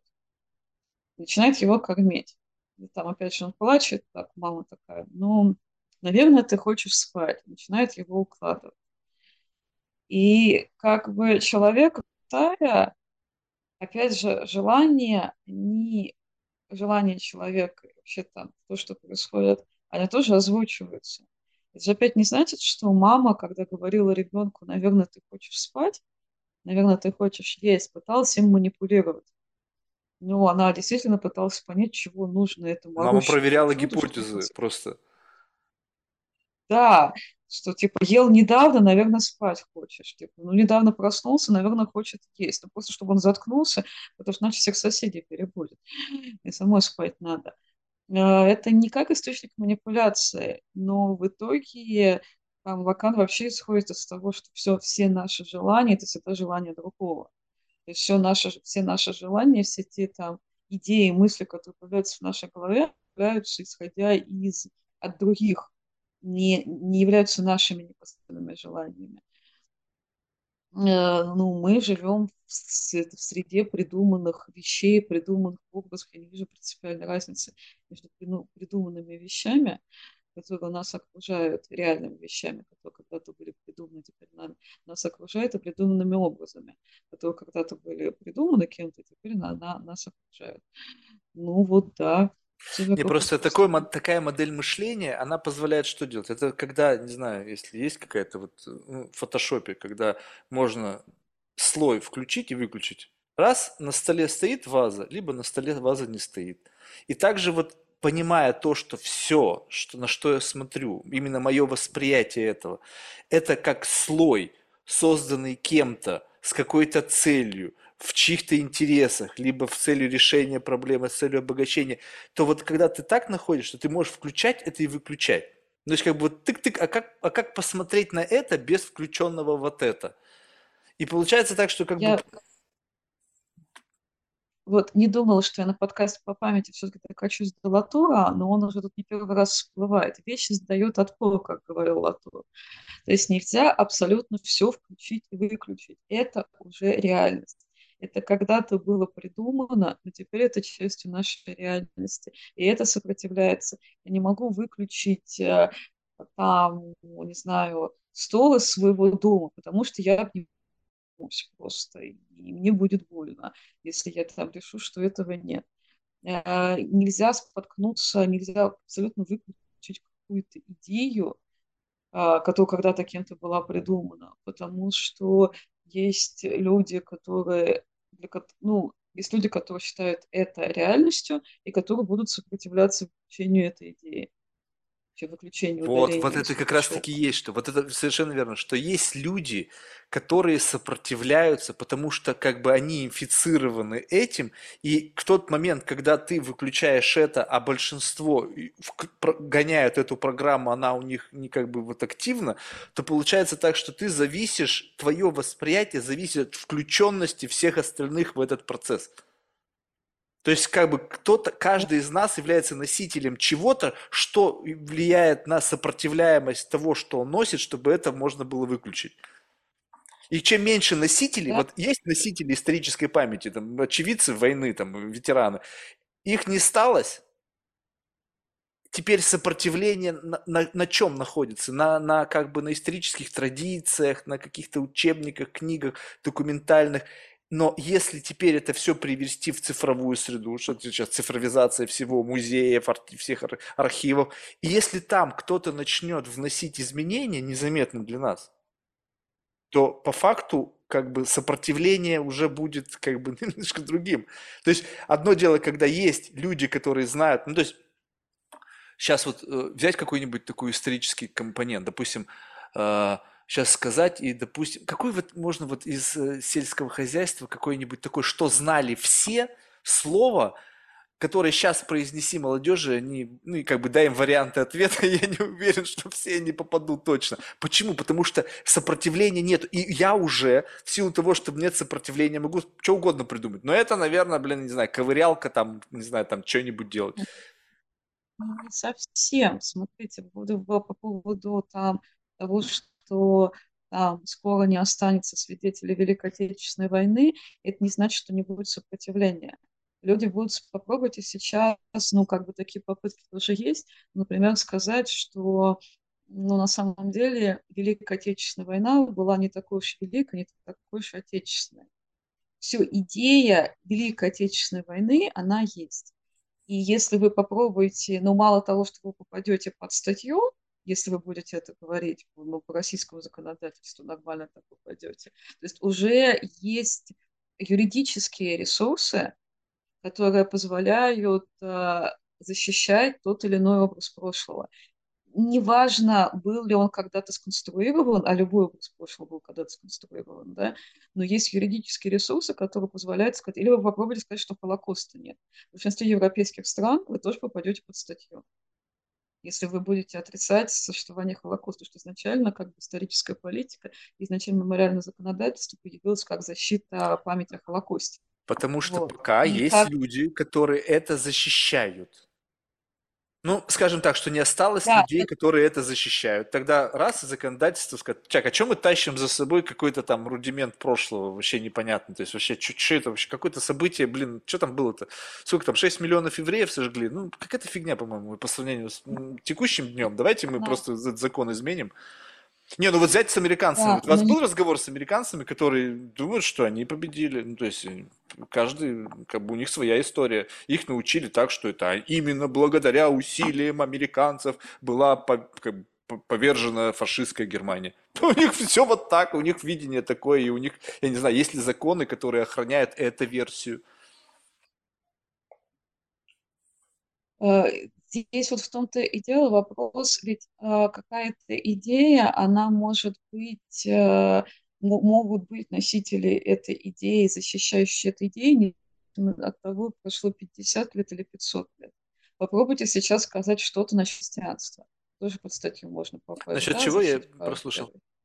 Насчет христианства, А, христианство? насчет того, что Христа не было. Это, Ну, это же есть такие, тоже мне кажется, сейчас, кто это вполне себе артикулированно об этом заявляет. Ну да, в зависимости от того, где и как, но тем не менее есть закон о защите прав верующих, да, и тоже, э, тоже люди, которые являются носителем этой памяти Ну вот здесь вот кажется вам, что вот это вот уже начинается какое-то немножечко манипуляция. То есть нужно ли защищать что-то, существующее как бы само по себе? Ну, то есть вот как бы давайте создадим закон, как вот в фильме Don't Look Up, да, создадим закон, который будет защищать нас от того, чтобы кто-то не говорил, что Луны нет. Ну, то есть это будет глупо. Если нужен закон, чтобы защищать что-то, это свидетельствует о том, что как-то, ну, то есть, зачем? Ну, то есть, почему это не является неким common sense для всех? Почему нужно создавать какие-то защ- защитные меры для отстаивания какой-то исторической правды? Ну, то есть, вот почему? Потому что люди забывают, люди уходят, и поэтому нужно как бы вот эту историческую память как-то зафиксировать в виде не просто так, а еще и чтобы punishment был какой-то за это наказание. Не просто так, не, ты не просто еще не так не отделаешься. Ты мало того, что переврал, вот тебе еще и срок, чтобы ты подумал, вот тебе книжка по истории, чтобы ты зафиксировал это в своей голове. И не дай это тебе Бог. Вот этот вот момент какой-то странный. Ну, то есть почему нужно Нет, защищать? да, нет, это, это действительно так, как мемориальное законодательство появляется в тот период, когда образ уже не становится конвенциональным, или он никогда не был конвенциональным. То есть та же самая история с Холокостом, и ну, поводом для появления законов как раз стали исследования, которые ставили под сомнение тот, тот факт Холокоста, который был. То есть они не А, смогли действительно, на, на форме аргументов это сделать, и они использовали государственный рычаг, потому что, по всей видимости, как бы дебаты были такие не не стопроцентная победа, когда мнение спорное было, и они решили надавить, используя, как бы поняли, что там что-то начинает, ну, то есть аргументы в пользу или против за что-то шатко, мы решили решить этот вопрос стандартным путем. Все, мы на уровне закона приняли, все остальное вне закона. Просто получается так, что были достаточные основания для того, чтобы возник закон, либо это просто фанатики сумасшедшие, как бы мы решили, что, блин, там куча идиотов, блин, какие-то там, которые говорят, что об этом не было, давайте, чтобы с ними справиться, просто закон примем, потом мы всех отловим, там, пересажаем, либо там лишим каких-то там академических колпаков, не знаю, там, загаслайтим их и все остальное. То есть вот, вот эта вот потребность в чем? Ну, мало ли, что там люди сочиняют. Ну, как бы есть как будто бы мнение большинства, либо есть мое ощущение о этом, основанное на исторических фактах. Получается так, что те исторические факты, которые есть, не устраивали людей, которые говорили, что этого не было.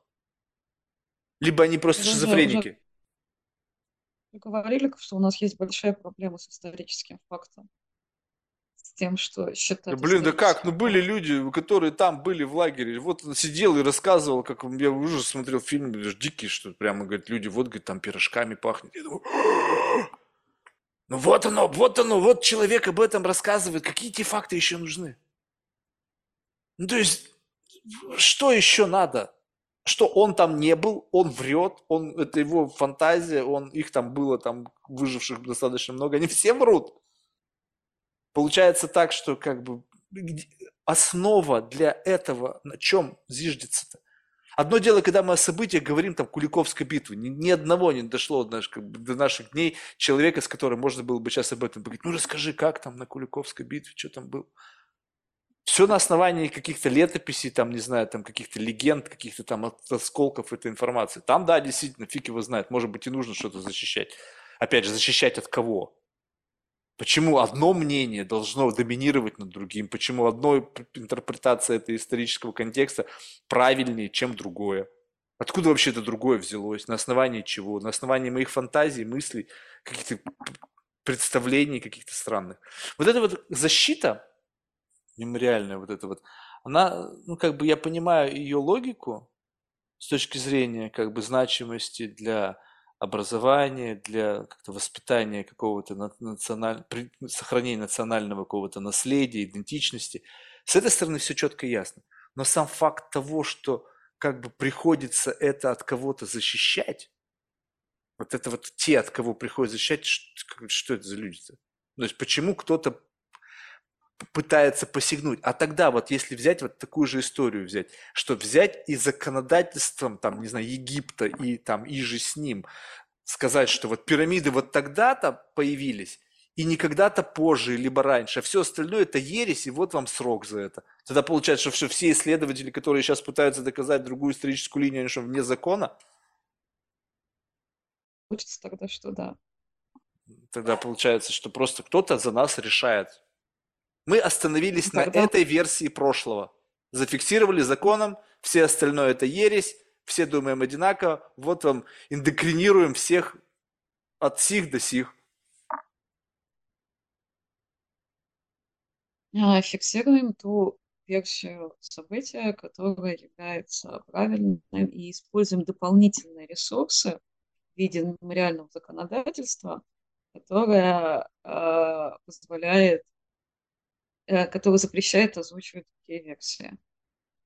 Вот. Почему это происходит, это отдельная тема. А, э, это связано а, мемориальное законодательство появляется в ситуациях а, тех событий, тех версий событий, интерпретации, которые несут еще большой там, политические, экономические и так далее последствия.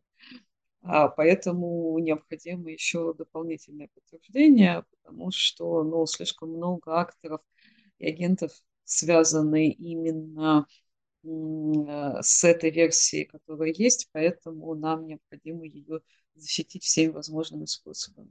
То есть, чтобы не дать другим, кто могут являться политическими оппонентами, спаразитировать на прошлом, выгодном для них свете, чтобы это стало их оружием политической борьбы. Мы сразу же помещаем всех их вне закона.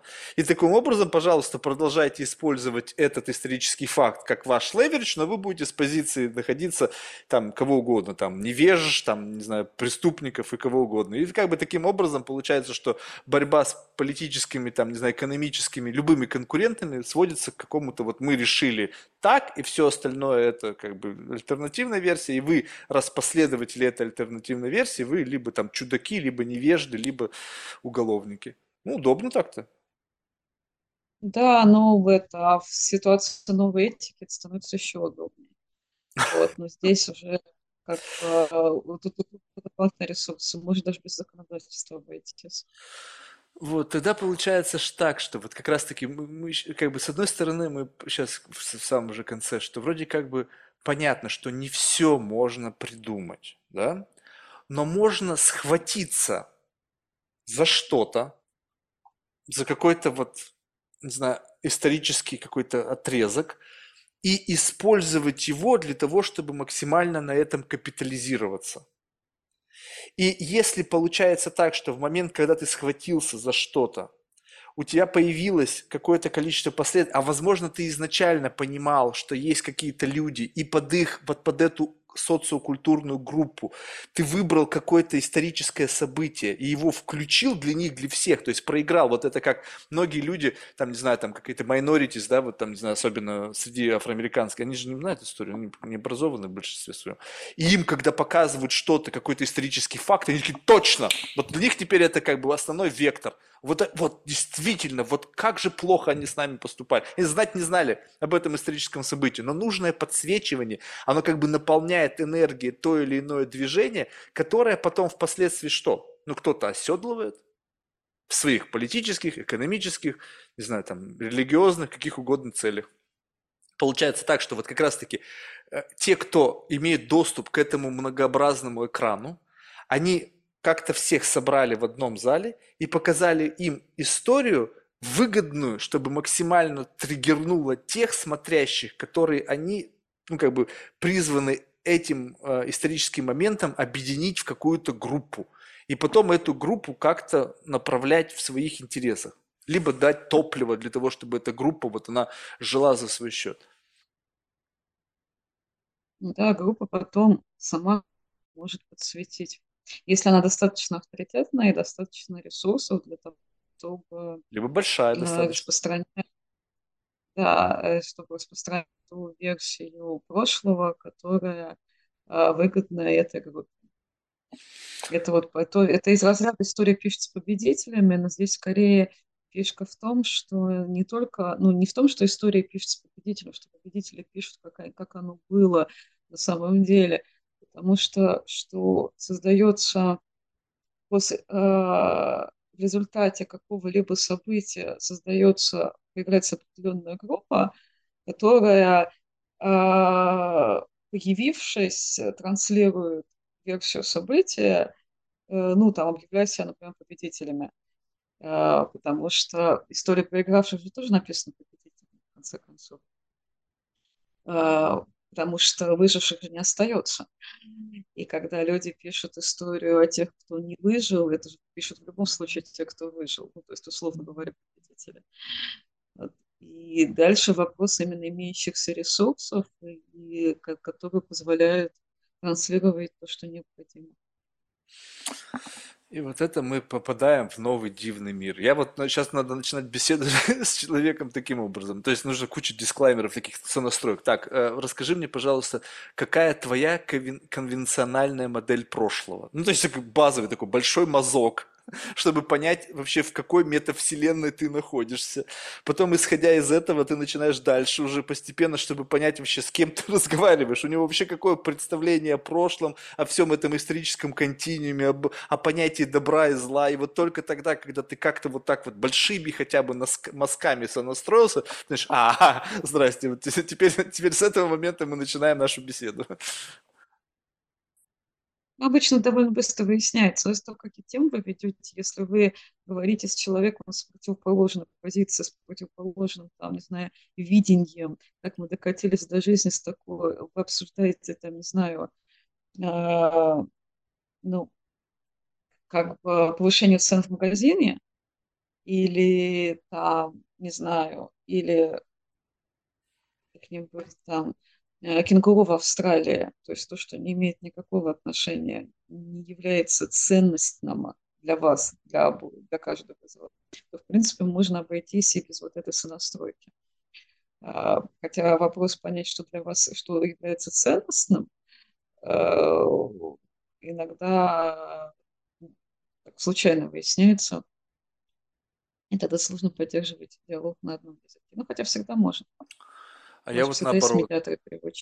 Вот я как раз-таки, мне больше всего любопытно, когда вдруг, то есть вот, скажем так, у меня по ощущениям, по моему вот какому-то внутреннему ощущению, у меня нету никакого оценочного суждения. Но именно в тот момент, когда кто-то начинает это говорить, ну, так или иначе, о, о той или иной позиции, у меня как будто бы включается альтернативная, противоположная. То есть, как бы не, то есть не то, чтобы у меня она есть, ее не существовало только что. И в этом-то какая-то магия, ну, как, или, может быть, моя болезнь, что неважно, у меня нету мнения, я просто принимаю позицию в беседе, которая как бы противоречит как бы позиции, ну или как-то там челленджит позицию человека, который действительно эту позицию как бы из себя выдавливает. Она его часть какой-то его убеждений, его идеологии, его боль еще и так далее. И я смотрю так, у меня по большинству каких-то моментов своей позиции нет вообще. Ну, то есть, как бы она рождается в момент того, что если ты скажешь, что это классно, у меня почему-то родится, что это не классно. Если ты скажешь, что это не классно, у меня почему-то родится, что это классно. И вот такое вот ощущение, но это возможно просто для того, чтобы коммуникация была. Ну, то есть, не, не, э, э, не, если бы это действительно было бы э, как бы легло бы в основу принятия решений в моей жизни, может быть, бы я по-другому рассуждал. Но когда вот это в беседе, меня такое ощущение, что у меня действительно нету своего мнения. То есть вообще меня не существует, и имеет, соответственно, моего мнения. Оно рождается в момент, когда кто-то так или иначе начинает говорить о своих ценностях. И вот дальше, в зависимости от того, насколько эти ценности ты начинаешь щупать, это ценности, которые ты взял с полки, потому что сейчас нужно быть носителем этих ценностей, либо эти ценности, которые напрямую сшиты с тобой, и попытка их разъединить причиняет боль.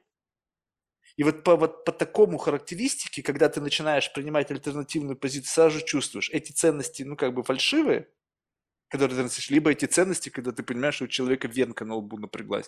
Ты говоришь, о, тормози, тормози, я сейчас просто проверял, я не хотел как бы посягнуть на эти ценности, просто, ну, как бы вот так, может быть, аншалантли совершенно как бы заехал как бы не туда, куда нужно. Так что вот, а мне-то, мне кажется, что у меня проблемы с этим есть. Очевидно, что я Да, нету ценностей. может быть в том, что эти ценностные а, какие-то ценностные различия являются не просто, если раньше можно было только получить по физиономии, то сейчас там человек могут отменить, да, например, из-за других ценностей так случайно. Ну, это отменить Вот. можно очень, на самом деле, вот это когда история начинается с появлением вот этих вот культуры отмены. И еще любопытно феномена нового– это синдром самозванца. Ребята, отменить и синдром самозванца могут быть только у тех людей, которые каким-то образом очень сильно связаны с тем органом, который может, ну, как бы их отменить. Вот меня отменить сложно. Ну, то есть ну, ну что, что изменится в моей жизни, если вы все сегодня решите меня отменить? Ничего, абсолютно ничего не поменяется. А вот если бы я был Джонни Деппом, у которого есть контракт с Warner Brothers там, или с Диснеем, и там есть какое-то количество там интересантов, не знаю, акционеров, э, пиар-департаменты, сток-маркет и так далее, вот его отменить можно, потому что он будет неугоден для этого. Но вы себя с Джонни Деппом не сравниваете?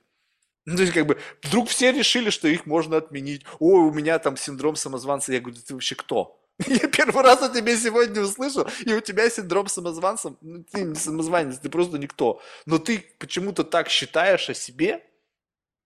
То есть, вот как бы тут, мне кажется, это опять же мы играем вот в эти игры, которые теперь как бы э, транслируются где-то там наверху, и люди на каждом слою пытаются мимикрировать. Это как вот в свое время знаешь, болезнь аристократов подагра.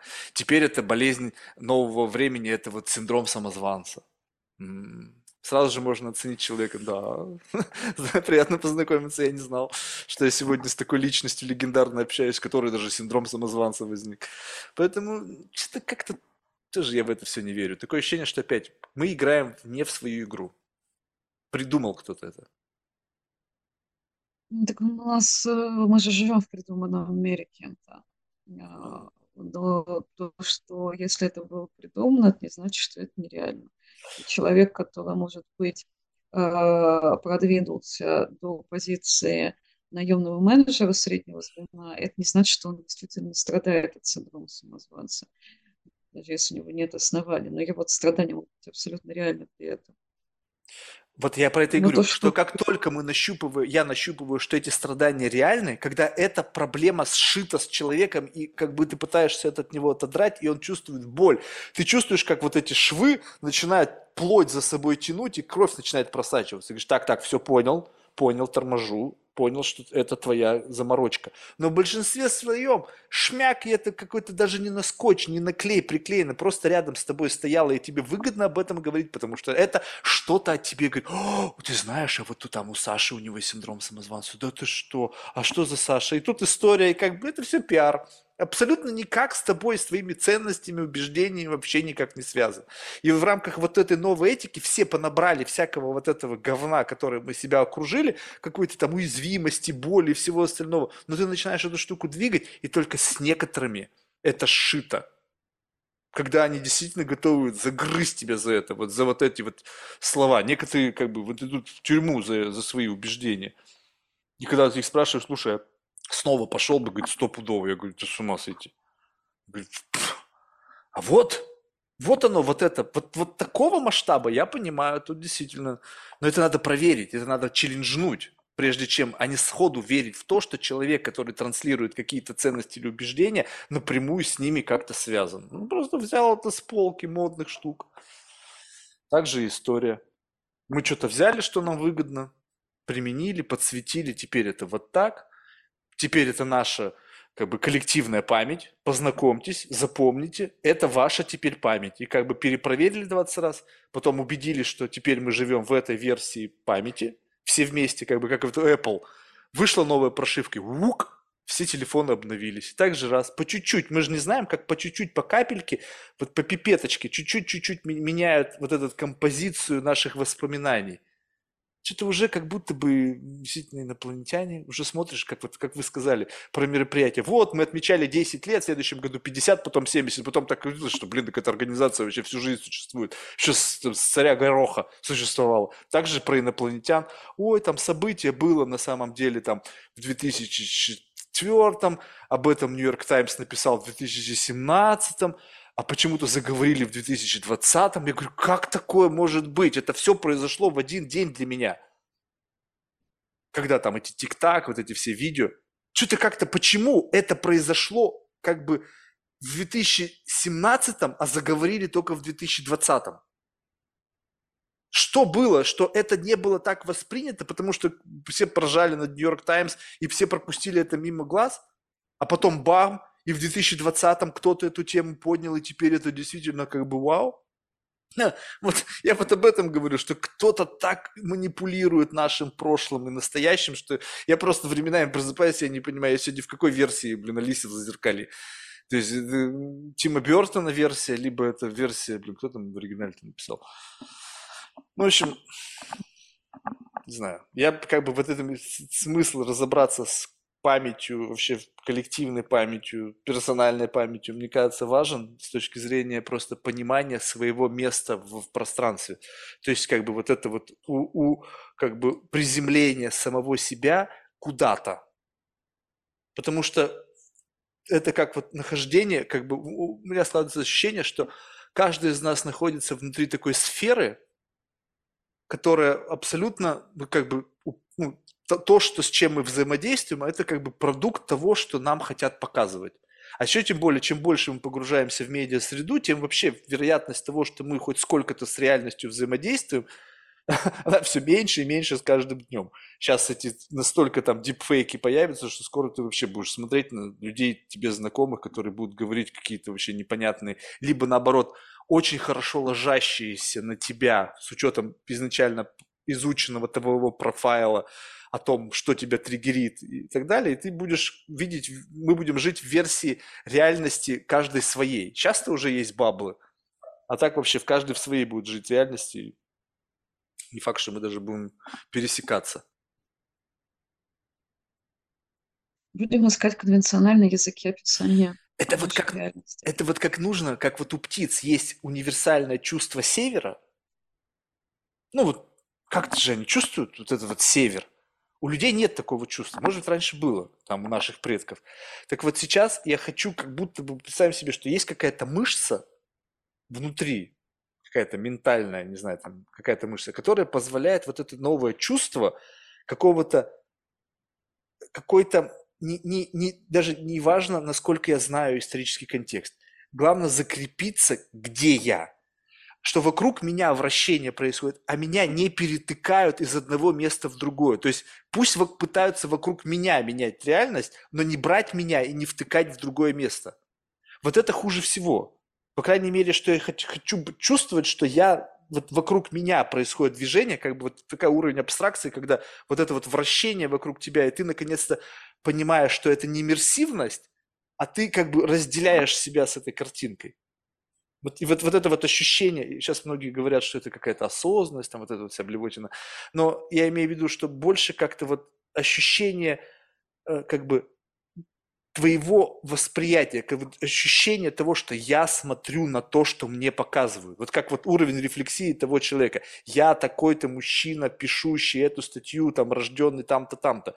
Вот это не зря. Это звучит, конечно, бредово с точки зрения прочтения, но, по крайней мере, может быть, это его возможность удержаться за какой-то контекст. То есть вот это вращается штука, и он просто держится за то, чтобы вот я из этого состояния на это смотрю потому что меня постоянно пытаются выключить, чтобы я как бы во сне смотрел, и, и во сне ты, у тебя нет идентичности. Ты как бы смотришь вот просто, что-то показывают тебе. Вот сложно во сне, мне кажется, удерживать свою идентичность. И вот это вот чувство идентичности, причем не вот опять же попкультурной какой-то в рамках новой этики я идентифицируюсь, не-не-не, а именно внутренняя какая-то чуйка на то, что ты смотришь и что, на, на, на что ты смотришь, чем это является. Вот хотя бы вот здесь вот зафиксироваться. Вот задача, не знаю, план максимум. Даже не говорю о чем-то больше. Был бы уже, Ну, это как раз, да, вопрос вам, наверное, э, удерживания. Ну, те, кто говорят про осознанность, еще говорят про заземление. Но вот здесь я не знаю, что означает заземление в этом дискурсе, в дискурсе осознанности. Я не знакома с этими дискурсивными практиками. Но если вот заземление в плане того, там, кто я, где я, а, и, и, и что для меня, вот, что я могу, что я не могу, и на что я готов, опять же, что со мной можно сделать. Потому что проблема, наверное, вот этого перегруженности информационного пространства в том, что если нет каких-то лично как бы мечителей, там, условно красных линий, да, то, в принципе, сделать можно все. Ну, то есть вам могут что-то сказать, что, о, оказывается, вот это хорошо. А это хорошо, но если есть представление о том, все-таки там может быть личное представление о каких-то ценностных вещах, какие-то свои константы, вот именно константы, которые позволяют с позиции, со своей позиции ну, быть все-таки деревом, да, Э, и смотреть на то, э, э, на то активное шевеление медиакторов, которое вокруг происходит. Да, что ж, Оксана, спасибо большое. Я вот как раз-таки, вот мой внутренний совет, как бы я сам для себя говорю, как только мне говорит, что это хорошо, неважно что, или плохо, я, у меня сразу же в голове возникает, то есть я не впрыгиваю в это хорошо или в это плохо, у меня сразу же в голове возникает, значит, есть кто-то, я не знаю размер этой группы, кто считает, что это плохо. Я обязательно должен найти того, кто при взгляде на то же самое скажет, что это плохо, и просто посмотреть, записать одну историю и записать другую историю. И потом посмотреть на это с позиции, опять же, не выбрать одну из – а понимать вот эту вот дуальность, либо вообще многоконтекстуальность как бы отношений к тому же или иному моменту. И чем богаче набор твоих вот этих вот представлений о том же самом, хорошо, плохо, нейтрально, отвратительно, блин, здорово, возбуждающе, там, сексуально, не знаю, как угодно, тем богаче, чем, чем ты свободнее становишься в метамире. Потому что теперь я могу выбирать, как мне к этому относиться – Чувствую, что мне вот здесь вот больно, моя совесть, что-то какая-то мука. Он включил момент, где это вообще совесть никак не колышет. Ну, то есть это абсолютно, наверное, неправильно с точки зрения норм морали. Но если говорить о том, что я сейчас думаю о том, как выжить в этом мире, стремительно меняющемся каком-то контексте, я хочу иметь все многообразие, всю палитру взглядов. Ну, как бы и прожи, по пообщаться с каждым, кто является так или иначе представителем этого даже самого сумасшедшего вида взгляда на эту ситуацию, потому что надо знать, откуда она у тебя взялась. Ты больной? Ну, если больной, то понятно, как бы, ну, все с тобой ясно. А если не больной, если там есть какой-то рационал, почему я не должен иметь хотя бы капельку чего-то, что не позволяет мне на веру сходу принять, что это хорошо. Потому что когда вот это так в тебя входит, как бы ук, и нет сопротивления, это тоже как немножечко как бы должно вызывать подозрение. Как-то так слишком легко зашло. Как-то, значит, как-то вы как-то дорожку проложили, какой-то вот коврик такой раскатали передо мной, самого удобного пути восприятия этого. И, и, и, по ходу этого продвижения тебе сразу же дали ответы, почему ты не должен думать, почему ты не должен переживать, потому что мы так все хорошо сработали вот на всех этих когнитивных искажениях. И у вас, ты живешь в мире, в котором тебя хотели, чтобы ты жил. Поэтому ну, интересно, вообще жить в наше время, если вот так вот заморачиваться иногда и так на это смотреть. А в большинстве случаев-то на жизнь она проносится, чтобы вот так вот как-то остановиться и подумать. Вообще, как вот, если тогда смотреть исследования, насколько часто среднестатистический человек, там, житель мегаполиса, сидит и два часа рассуждает о коллективной памяти. Коммуникация вообще, какая, чем спросить у среднестатистического человека, что такое коллективная память, там какое-то определение в одно предложение, и на этом стоп. Уровень его рефлексии в этом вопросе заканчивается там же, где и начался. Спасибо. Мне, мне было это нужно. Все, всего доброго.